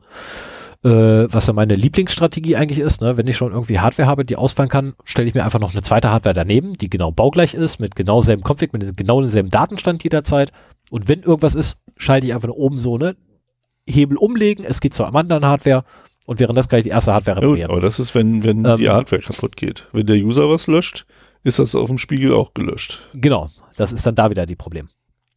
Äh, und was allerdings dann bei, bei, bei diesem besagt, bei dem äh, speziellen Fall, den ich gerade äh, als Anekdote reingezogen habe, passiert ist es, da hat sich ein Ernstes ohne Scheiß, da hat dann, da haben die einen übers Wochenende hingesetzt, der übers Wochenende meine Daten aus dem Backup rausgepoolt hat, als Datenbank-Dump und dann in die Datenbank wieder eingespielt hat. Als neue Daten, wo ich da sage, das ist nicht euer Ernst. Und der wirklich ein komplettes Wochenende gebraucht dafür. Wo ich wirklich so, ey, das, das äh, Ja, und vorher, vorher noch den, den Stand äh, von Freitagabend einmal sichern, damit, wenn er irgendwas kaputt schießt, er zumindest das wiederherstellen Genau. kann. Nee, Samstagmorgen. Also Samstagmorgen wurde das Bäcker. Da habe ich mich lange und breit mit demjenigen unterhalten. Äh, der hat Samstagmorgen, bevor er angefangen hat, ein Vollbackup gefahren. Ja. Also sprich, der hat die Datenbank genommen, hat sie von A nach B kopiert. Äh, hat dann alles gestoppt, was irgendwie da war an Verbindungen. Ist dann hingegangen, hat den äh, Dump, äh, ne, hat die, hat das Backup genommen, hat das eingespielt in eine zweite Datenbank, hat sich dort die Daten geholt als, Bam, als Dump, ist dann zur ersten Datenbank zurückgegangen, hat dort den Dump versucht einzuspielen, was schief lief, weshalb er sich dann seine Kopie genommen hat, drüber gebügelt hat, nochmal versucht hat mit anderen Parametern und dann funktionierte es. Und dann erst hat er gesagt hat, so, und jetzt dürft ihr alle wieder. Aber vorher ziehe ich nochmal ein Backup. Hat also nochmal ein Backup gezogen Hm. und äh, das Ganze hat tatsächlich gedauert bis Sonntag 12 Uhr. Das glaube ich. Das ist eine etwas größere Datenbank. Ähm, war jedenfalls ziemlich witzig und derjenige war auch echt angepisst und sauer auf mich. Ähm, auf der anderen Seite wiederum ähm, kann er gern sein, ist mir völlig egal, äh, weil mir persönlich äh, saß ein anderer, also saß eigentlich der Kunde meines Kunden im Nacken, ähm, der da sehr, sehr, sehr, sehr stark pissig wurde. Und zwar wirklich pissig. Ähm, und das ist mir ehrlich gesagt dann völlig egal, ob da irgendwie so ein Hansel übers Wochenende arbeiten muss. Das ist halt sein Job. Tut mir furchtbar leid für ihn, ja, keine Frage. Äh, aber ich bin halt darauf angewiesen, weil andernfalls bin ich am Arsch. Ähm, gut, äh, ich verstehe mich mit demjenigen noch. Ähm, Wusstest du, wer es ist? ich habe es dann später erfahren. Ah, ja, okay. Also zu dem Zeitpunkt nicht. Ich habe es dann hinterher erst erfahren, nachdem Und die den ganze kanntest Scheiße du, weil es ist ja oft so, dass Äh, das, und äh, ja, der war mir dann leider bekannt. das war echt so, und der so, oh scheiße, das hat den getroffen. das war echt kacke. Können wir im Anschluss gerne. Ähm, ja, ich bin neugierig. das sind so Sachen, die ich nicht unbedingt äh, aufgrund von Datenschutz und so. Ja, stellen wir fest, das Optimum ist, äh, ist ob das Opium. Ich habe ja echt Opium geschrieben. Ja. Ich dachte, das war ein gewollter Wortwitz. Nein. Beim Aussprechen, ja. Ich wollte eigentlich tatsächlich Optimum schreiben. Tja. Aber Ja, mit dem so. Schreiben. Freudscher Versprecher, äh, Freudscher, Freudscher Vertipper. Passiert. Ähm, ist halt letztendlich tatsächlich anwendungsfall bezogen. Überlegt euch vorher halt, was ihr sichern wollt, wie ihr es sichern wollt und wie ihr es wieder herstellen wollt. Und versucht immer so wenig wie möglich zu sichern, aber so viel wie notwendig ist. Ähm, was natürlich konträr ist zu dem, was andere Leute mal sagen, Backup so viel wie möglich, so viel wie möglich, Backuppen. Ja, natürlich, von dem, was wichtig ist, klar, macht so viele Backups wie möglich. Aber halt auch nur wie notwendig, weil übertreibt's nicht. Ja, du kannst zum Beispiel auch, also äh, Client-Backups sind so eine Sache, die auch nicht unbedingt nötig sind. Zumindest, wenn du in der Firma eine Strategie fährst, dass halt die wichtigen Daten irgendwo auf Netzlaufwerken oder sonstigen Ablageorten sind. Ne? Dann Genau äh, ist es einfacher, wenn ein Client irgendwie die Grätsche macht, den mit dem Standard-Client wieder überzubügeln und dann musst du halt noch ein paar Softwarepakete nachinstallieren Also ich, und dann so, geht's halt wieder. genau, ich zum Beispiel nutze mittlerweile tatsächlich unseren Netzwerkspeicher, den wir haben. Mhm. Ähm, also da haben wir auch so eine Serverlösung. Ne, so. Gut, ist ein ganz klein wenig in der Versionsnummer hinterher. so. Naja, egal. Äh, und die nutze ich tatsächlich mittlerweile exzessiv. Und von daher ganz ehrlich, mir kann das Notebook kann theoretisch verbrennen, kann, kann in Säure reinfallen, sich komplett zu 100% auflösen, ist mir scheißegal, die Daten habe ich alle noch. Also ich habe, als ich äh, noch bei euch war, habe ich äh, regelmäßig meinen User Space auf dem lokalen Laptop mit einer mit einem Windows-Tool halt nochmal auf Netzlaufwerk gespiegelt. Und äh, ich nutze mittlerweile auch zunehmend äh, so diese Nextcloud OwnCloud Lösungen für Daten, äh, die, die ich gerne im Backup hätte, aber nicht unbedingt so brisant sind, wenn sie irgendwie in falsche Hände kommen. Also das sind halt immer noch so Sachen, äh, wirklich personenbezogene Daten oder so, dass ich ungern dann da mache. Das mache ich halt eher lokal und lege dann vielleicht eine verschlüsselte Kopie irgendwo hin. Das ist übrigens, also Verschlüsselung ist für mich auch noch so, ein- so ein ganz wichtiges Thema. Ähm, wenn ihr irgendwo Backups hinlegt, verschlüsselt die vorher. Also das wäre Also das, gerade wenn ihr die woanders deponiert, beim Freund oder sowas oder in der Cloud, äh, aber auch wenn ihr es zu Hause macht.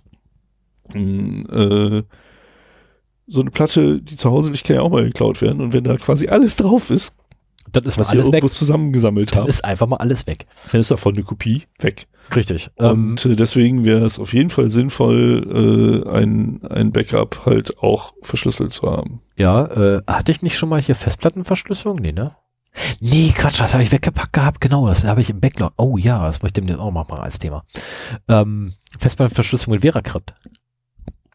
Ja, Kann ich genau. empfehlen. Also, Genau. also macht es noch nicht. Ich muss dann noch ein, zwei Sachen ausprobieren, aber äh, ich werde es sehr wahrscheinlich empfehlen können. Ja, entweder Festplatten oder du kannst ja auch mit VeraCrypt äh, Container, Container machen. anlegen, genau. Also, Ähm, was weiß ich, machst halt einen Container äh, und synchronisierst den dann halt mit der Cloud Genau. nach dem Backup. Irgendwie sowas. Genau das, zumal du ja, wenn du R-Copy zum Beispiel hast, äh, R-Copy schafft es auch tatsächlich nur ähm, partiell Dateien zu sichern, also sprich äh, äh, nicht partiell, sondern ähm, äh, Diffs der Datei zu sichern Mhm. und tatsächlich nur den Teil der Datei zu aktualisieren, der sich verändert hat. Wäre jetzt so eine Lösung unter Unix, die man nehmen kann, so rsync und ab dafür. ich sehe ähm, schon, du magst das. Ja, ich, ich liebe Unix. Unix-Systeme sind super. Äh, BSD ist kein Unix. äh, sorry. Äh, wo war ich stehen geblieben? Äh, Ich hatte irgendwas zu verschlüsselten Backups eingeworfen. Ach ja, genau, genau, da waren wir ja gerade. sorry.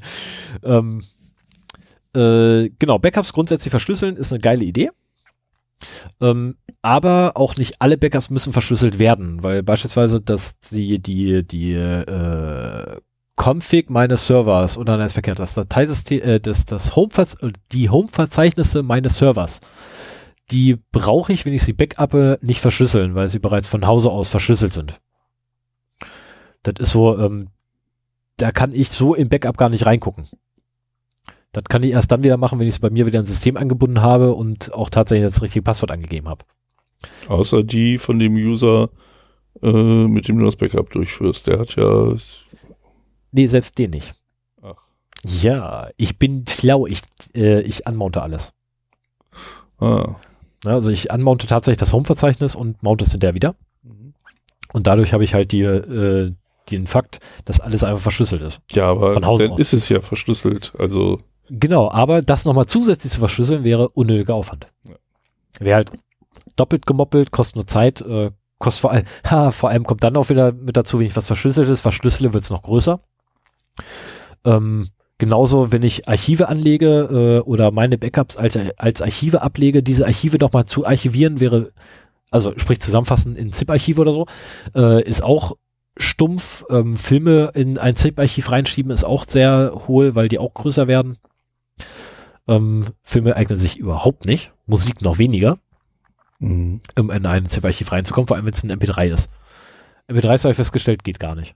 Also ein MP3 zu archivieren mit einem ZIP-Archiv geht gar nicht. Ähm, und äh, wer da ein schönes Beispiel haben möchte, äh, ich habe die gesamte offen verfügbare, also hier Open Public, nee, nicht Public Domain, sondern äh, freigestell, äh, frei zur Nutzung gestellte ähm, Library der BBC Sounds. Also BBC hat so eine, so eine schöne Stimmt, das Soundlibrary. war, war, hatten wir jetzt auch irgendwann mal in News, ne? Hattest du da reingeschrieben? Genau, die haben sie ja freigestellt und ich habe die gesamte Library. Also wirklich alles, Ja, aber das inklusive Metadaten. ist ja im Prinzip Die? schon bei der BBC verfügbar, dann musst du das nicht unbedingt auch noch in Backup mit einbeziehen, wenn es Äh, ein großer nee, das, das, Datenflow das ist. liegt nicht im Backup drin, um Gottes Willen. Ja, eben. Das ist in einem separaten Verzeichnis, was nicht, äh, was nicht in einem Backup enthalten ist. Aber äh, der Kram alleine sind 100 irgendwas Gigabyte groß und dann habe ich so, ach komm, weißt du, machst du ein Archiv, dann kann sich derjenige, der es eigentlich haben wollte, nur ein Archiv runterziehen. Das war dann so, ich glaube 140 waren es vorher und 180 Gigabyte waren es hinterher, wo ich so, nee, das ist blöd. Das machen wir mal nicht. Also es wird halt größer. Mhm. Ähm, ja, und damit wäre ich dann quasi durch. Ein, ein Ja, Punkt, der, der, mir noch, der mir noch einfällt, äh, wären halt so Cloud-Backups. Also ich beschäftige mich gerade zunehmend mit Habe ich äh, Netzwerkspeicher vergessen? Amazon, nein, nicht Netzwerkspeicher, Cloud-Backups. Ich beschäftige mich in letzter Zeit zunehmend mit Amazon Web Services und äh, die stellen halt auch äh, durchaus Dienste zur Verfügung, um Daten aufzunehmen und haben dann eben auch gleichzeitig äh, Verschlüsselungsmöglichkeiten, die entweder von Amazon generierte Schlüssel benutzen oder auch halt selbst generierte Schlüssel. Ähm, so dass du äh, da quasi auch so ein Zero-Knowledge-Modell fahren kannst, dass die keine Möglichkeit haben, an deine Daten ranzukommen, wenn und du hast relativ einfache API-Zugänge und auch billigen Speicher, den in, in beliebiger Größe zur Verfügung, um deine Sachen dahin zu schieben. Und äh, da bin ich momentan für mich gerade am gucken, ob das ein, ein valides Modell ist. Denn so diese Idee, die Daten außerhalb des Hauses zu haben, ist sehr wichtig. Ja. Ne? Also wenn, wenn wirklich mal das Haus abbrennt, in dem du wohnst, ist es schon schlimm genug, dass du alles verloren hast. Und wenn du dann auch noch quasi deine Erinnerungsfotos nicht mehr hast aus Jahrzehnten, äh, ist das nochmal ein zusätzlich herber Verlust. Ähm, oder halt auch irgendwelche Korrespondenzen mit Ver Versicherungen oder sonst was, was auch immer man digital hat. Und äh, deswegen möchte ich mir eigentlich noch ein, eine Möglichkeit schaffen, wirklich Daten ähm, außerhalb des Hauses äh, abzulegen und jetzt nicht nur in einer Nextcloud, in einem verschlüsselten Container oder sowas, sondern vielleicht noch etwas, was auch generell dann noch höhere ähm, Anforderungen an Verfügbarkeiten standhält. So, was weiß ich, zwei verschiedene, ähm, also zwei verschiedene Cloud Spaces in verschiedenen Regionen bei AWS zum Beispiel. Wäre eine Möglichkeit. Lass es bloß nicht in den USA sein, weil sonst, äh, ist blöd. Ja, es kommt drauf an, was, also wie gesagt, wenn, wenn das eine quasi Ende zu Ende Verschlüsselung ist, sprich, ich verschlüssel das und nur ich kann es wieder entschlüsseln, äh, dann habe ich Das damit ist- relativ wenig Probleme. Das ist durchaus legitim, ähm, keine Frage, und ist sogar, also, äh, wird ein bisschen interessant irgendwie. Müsste ich mir mal angucken. Also gibt's, gibt's viele, viele Sachen. Das ist halt so, dass, ähm, was mir halt aufgefallen ist jetzt, äh, als du das so erzählt hast, das sind alles Vorgehensweisen, die ich auch noch aus meiner Zeit in meiner eigenen Firma kenne, als ich da der IT-Leiter war. Ähm, und äh, mittlerweile gibt es halt zunehmend Lösungen, die darüber hinausgehen, ne? dass du halt wirklich auch Datenbanken nutzt, die halt automatisch repliziert werden in verschiedene äh, Datacenter, die getrennt voneinander sind, so dass du halt äh, gegen äh, Katastrophen auch wirklich geschützt bist. Wenn das eine abbrennt oder ein Erdbeben passiert, hast du deine Daten automatisch im anderen, wo du halt ein Failover hast ähm, und, und noch nicht mal einen Ausfall der entsprechenden Applikationen meinetwegen zu verzeichnen hast. Und äh, da gibt es sehr viele interessante äh, Ansätze, die man halt wirklich mal äh, genauer dann angucken muss. Aber da bin ich erst am Anfang. Also AWS ist ein Riesenthema. Ich habe jetzt ein paar Schulungen hinter mich gebracht. Und äh, das ist auf der anderen Seite aber auch super spannend. Ja. Also definitiv. Und das wird auch durchaus äh, interessant werden. Das ähm, wundert mich jetzt. Ich hätte eigentlich von dir erwartet. Nee, ich habe AWS, AWS habe ich nur noch gar nicht auf dem Schirm gehabt. Und ja, da kann man ja einfach mal so einen, so einen verschlüsselten ja, Container AWS, Azure, was auch immer. Ne? Also es gibt halt die verschiedensten Cloud-Lösungen, Google Cloud. Ja, aber ganz ehrlich, weißt du denn nicht mal in Backups, hau die Backups in einen verschlüsselten Container, den verschlüsselten Container schiebe ich da hin. Ja. Boom. Haben wir's. So, und äh, wie ich gerade sage, äh, ich habe wahrscheinlich die falsche Seite offen. Äh, ersten 50 Terabyte, dann 0,0245 US-Cent pro Gigabyte.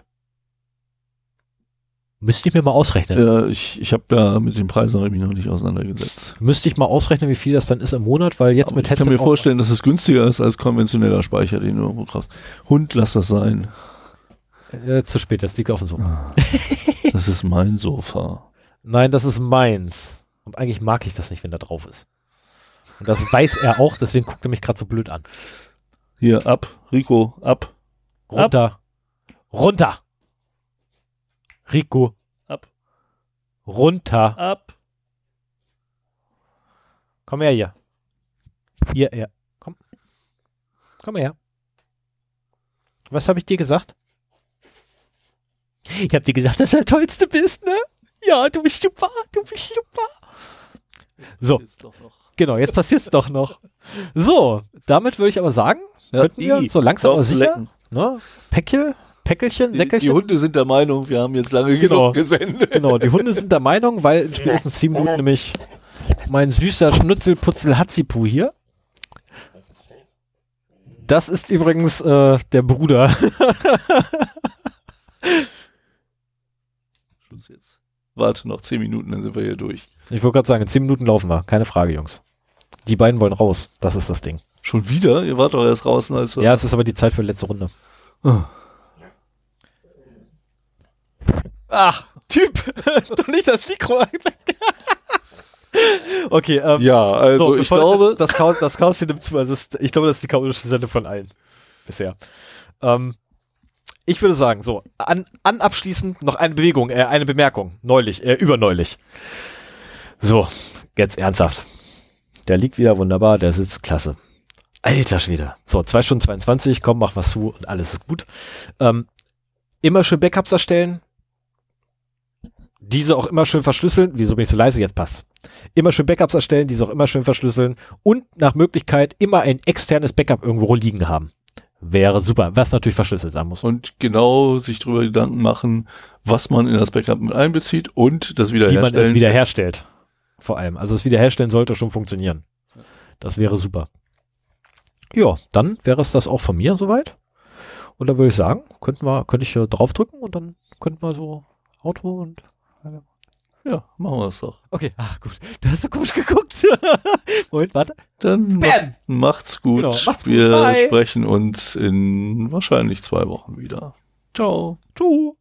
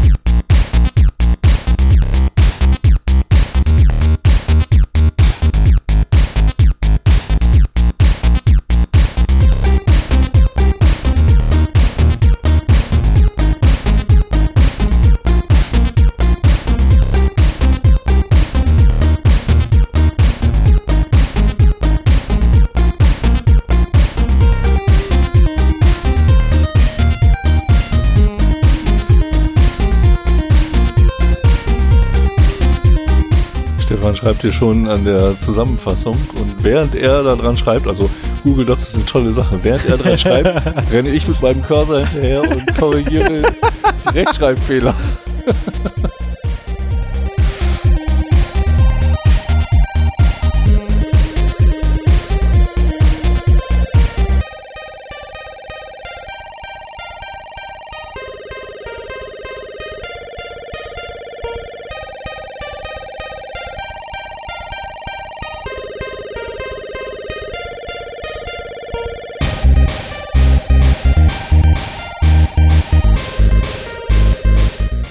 Reicht doch auch der erste Satz für die Zusammenfassung.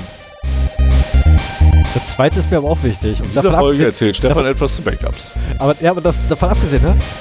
die beiden, das sich auf die Hunde bezieht, als Ansprache, als Anrede, die beiden, ihr beiden, wird groß geschrieben.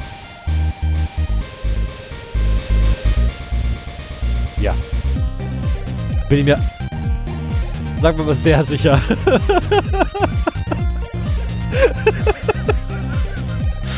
Du merkst es selber, ne? da ich kein Deutsch kann, das weiß ich. Aber ich bin der Meinung, es wird groß geschrieben. Wenn ich sage, hallo ihr beiden, dann wird beiden groß geschrieben. Ja, das ist was anderes. Aber hier beziehst du dich auf die beiden aus dem Hunde. Satz davor. Genau, Hunde. Ich beziehe mich auf die beiden Hunde. Wenn hier jemand Ahnung von, von deutscher Rechtschreibung hat, könnt ihr das auch gerne in den Kommentaren korrigieren, wie es richtig ist. Ich bin der Meinung, das wird klein geschrieben. Oder auch gerne als E-Mail an feedback.0x0d.de. Genau, oder auf unserer WordPress-Site unter https 0x0d.de. Genau, und ich habe noch einen einzigen Nachsatz gleich. Ich muss nur ganz kurz die E-Mail suchen und erstmal noch schnell eine Sprungmarke setzen. Und zwar habe ich noch einen Nachsatz, äh, weil mich mit Sicherheit äh, ich mal davon ausgehe, dass andernfalls nämlich davon ausgegangen wird, hast du die E-Mail gekriegt gehabt eigentlich? Ja, Ähm, auf die ich mich jetzt gleich. wahrscheinlich. Oder eine Okay. andere. Ich habe auf jeden Fall eine gekriegt. Ich meine tatsächlich die, die mit dem äh, Es hat jemand nachgefragt. Bezug nehmend auf un, äh, unsere Nachrichten, ne? Genau, und zwar, äh, ja, jetzt ist die, ist die Frage, darf man, den, darf man den Namen jetzt nennen oder nicht? Ich, also ich würde bei E-Mails das nicht machen und bei Weil Kommentaren. da steht nur eh ein Name, aber die Frage ist halt, wer, ähm, aber Du kannst egal, ja auch ähm, anonym erzählen. Genau, also, äh, und zwar äh, ist da wohl jemand von dem Dell Data, äh, Data Breach betroffen. Dem. Dem. Dell Data Breach, von dem wir berichten hatten in einer der letzten Sendungen. Ja, das ist, das ist das Problem. Das ist leider nämlich auch nicht mit aufgeführt, von welchen die Rede ist. Ähm, und derjenige kriegt auf einmal äh, E-Mails von CrowdStrike. Äh, und ist sich jetzt nicht sicher, ob denn Dell eventuell, dadurch, dass er ja äh, ein ähnliches Verfahren wie Sven und meiner anwendet, nämlich für jeden Dienst eine eigene E-Mail-Adresse, ähm, ist er jetzt am überlegen, ist das aufgrund des Data Breaches, was sie hatten, wo die ja E-Mail-Adressen verlustigt haben, oder ist das einfach nur, weil Dell die Daten verkauft hat? Ähm, versucht halt gerade aus Dell rauszuquetschen, äh, mit ähm, ja sehr mäßigen bis gar keinem Erfolg, weil es, er hatte, Stand ist der zweite erste, noch keine Antwort gehabt. Ähm, Finde ich aber durchaus interessant und äh, dachte ich mal so, muss man wenigstens mal kurz erwähnen, dass wir diese E-Mail durchaus bekriegt haben. Und äh, sollte es dazu ein Update geben, kannst du das gerne mitteilen, weil äh, das würde mich echt interessieren. Wie es da, wie die Schote weitergeht, ähm, würde mich wirklich interessieren. Fand ich auf jeden Fall Frechheit schön finde. zu hören, dass da auch jemand dieses, diese Methode benutzt, für jeden Dienst, für jede Anmeldung eine eigene E-Mail-Adresse zu nehmen, sodass man im Endeffekt auch nachvollziehen kann, äh, woher dann Daten kommen. Ich habe auch schon mal so bei einem Online-Shop, den ich oft genutzt habe, äh, das Zugeständnis erfahren müssen äh, auf meine Nachfrage, dass sie halt gehackt worden sind. Das war noch lange vor Zeiten der BDSG äh, Verschärfungen oder auch DSGVO. Ähm, ich glaube, heute würde man, würden die das auch nicht mehr so freigebig zugeben. Mehr versuchen, sich daraus zu reden. Ach, wobei, eigentlich, eigentlich, eigentlich schon. Ich meine, das können sie ruhig zugeben, ne? Ich meine, das kostet ja nichts. Haben wir, haben wir Wenn sie es na, zugeben, wenn ich denen nachweisen kann, dass sie äh, nicht die 72 Stunden eingehalten haben, um einen Verlust von personenbezogenen Daten Ja, das zu haben wir doch bei. Knuddels gesehen gehabt, was sowas kostet. Naja, 20.000 Euro ist für den Shop vielleicht eine Menge Geld. Ach, komm bitte, das kommt ja auch wieder auf die Menge der Daten an, ne? Ich meine, Knuddels hatte ein paar, ich glaube ein paar Millionen. Oder 500.000, irgendwie so.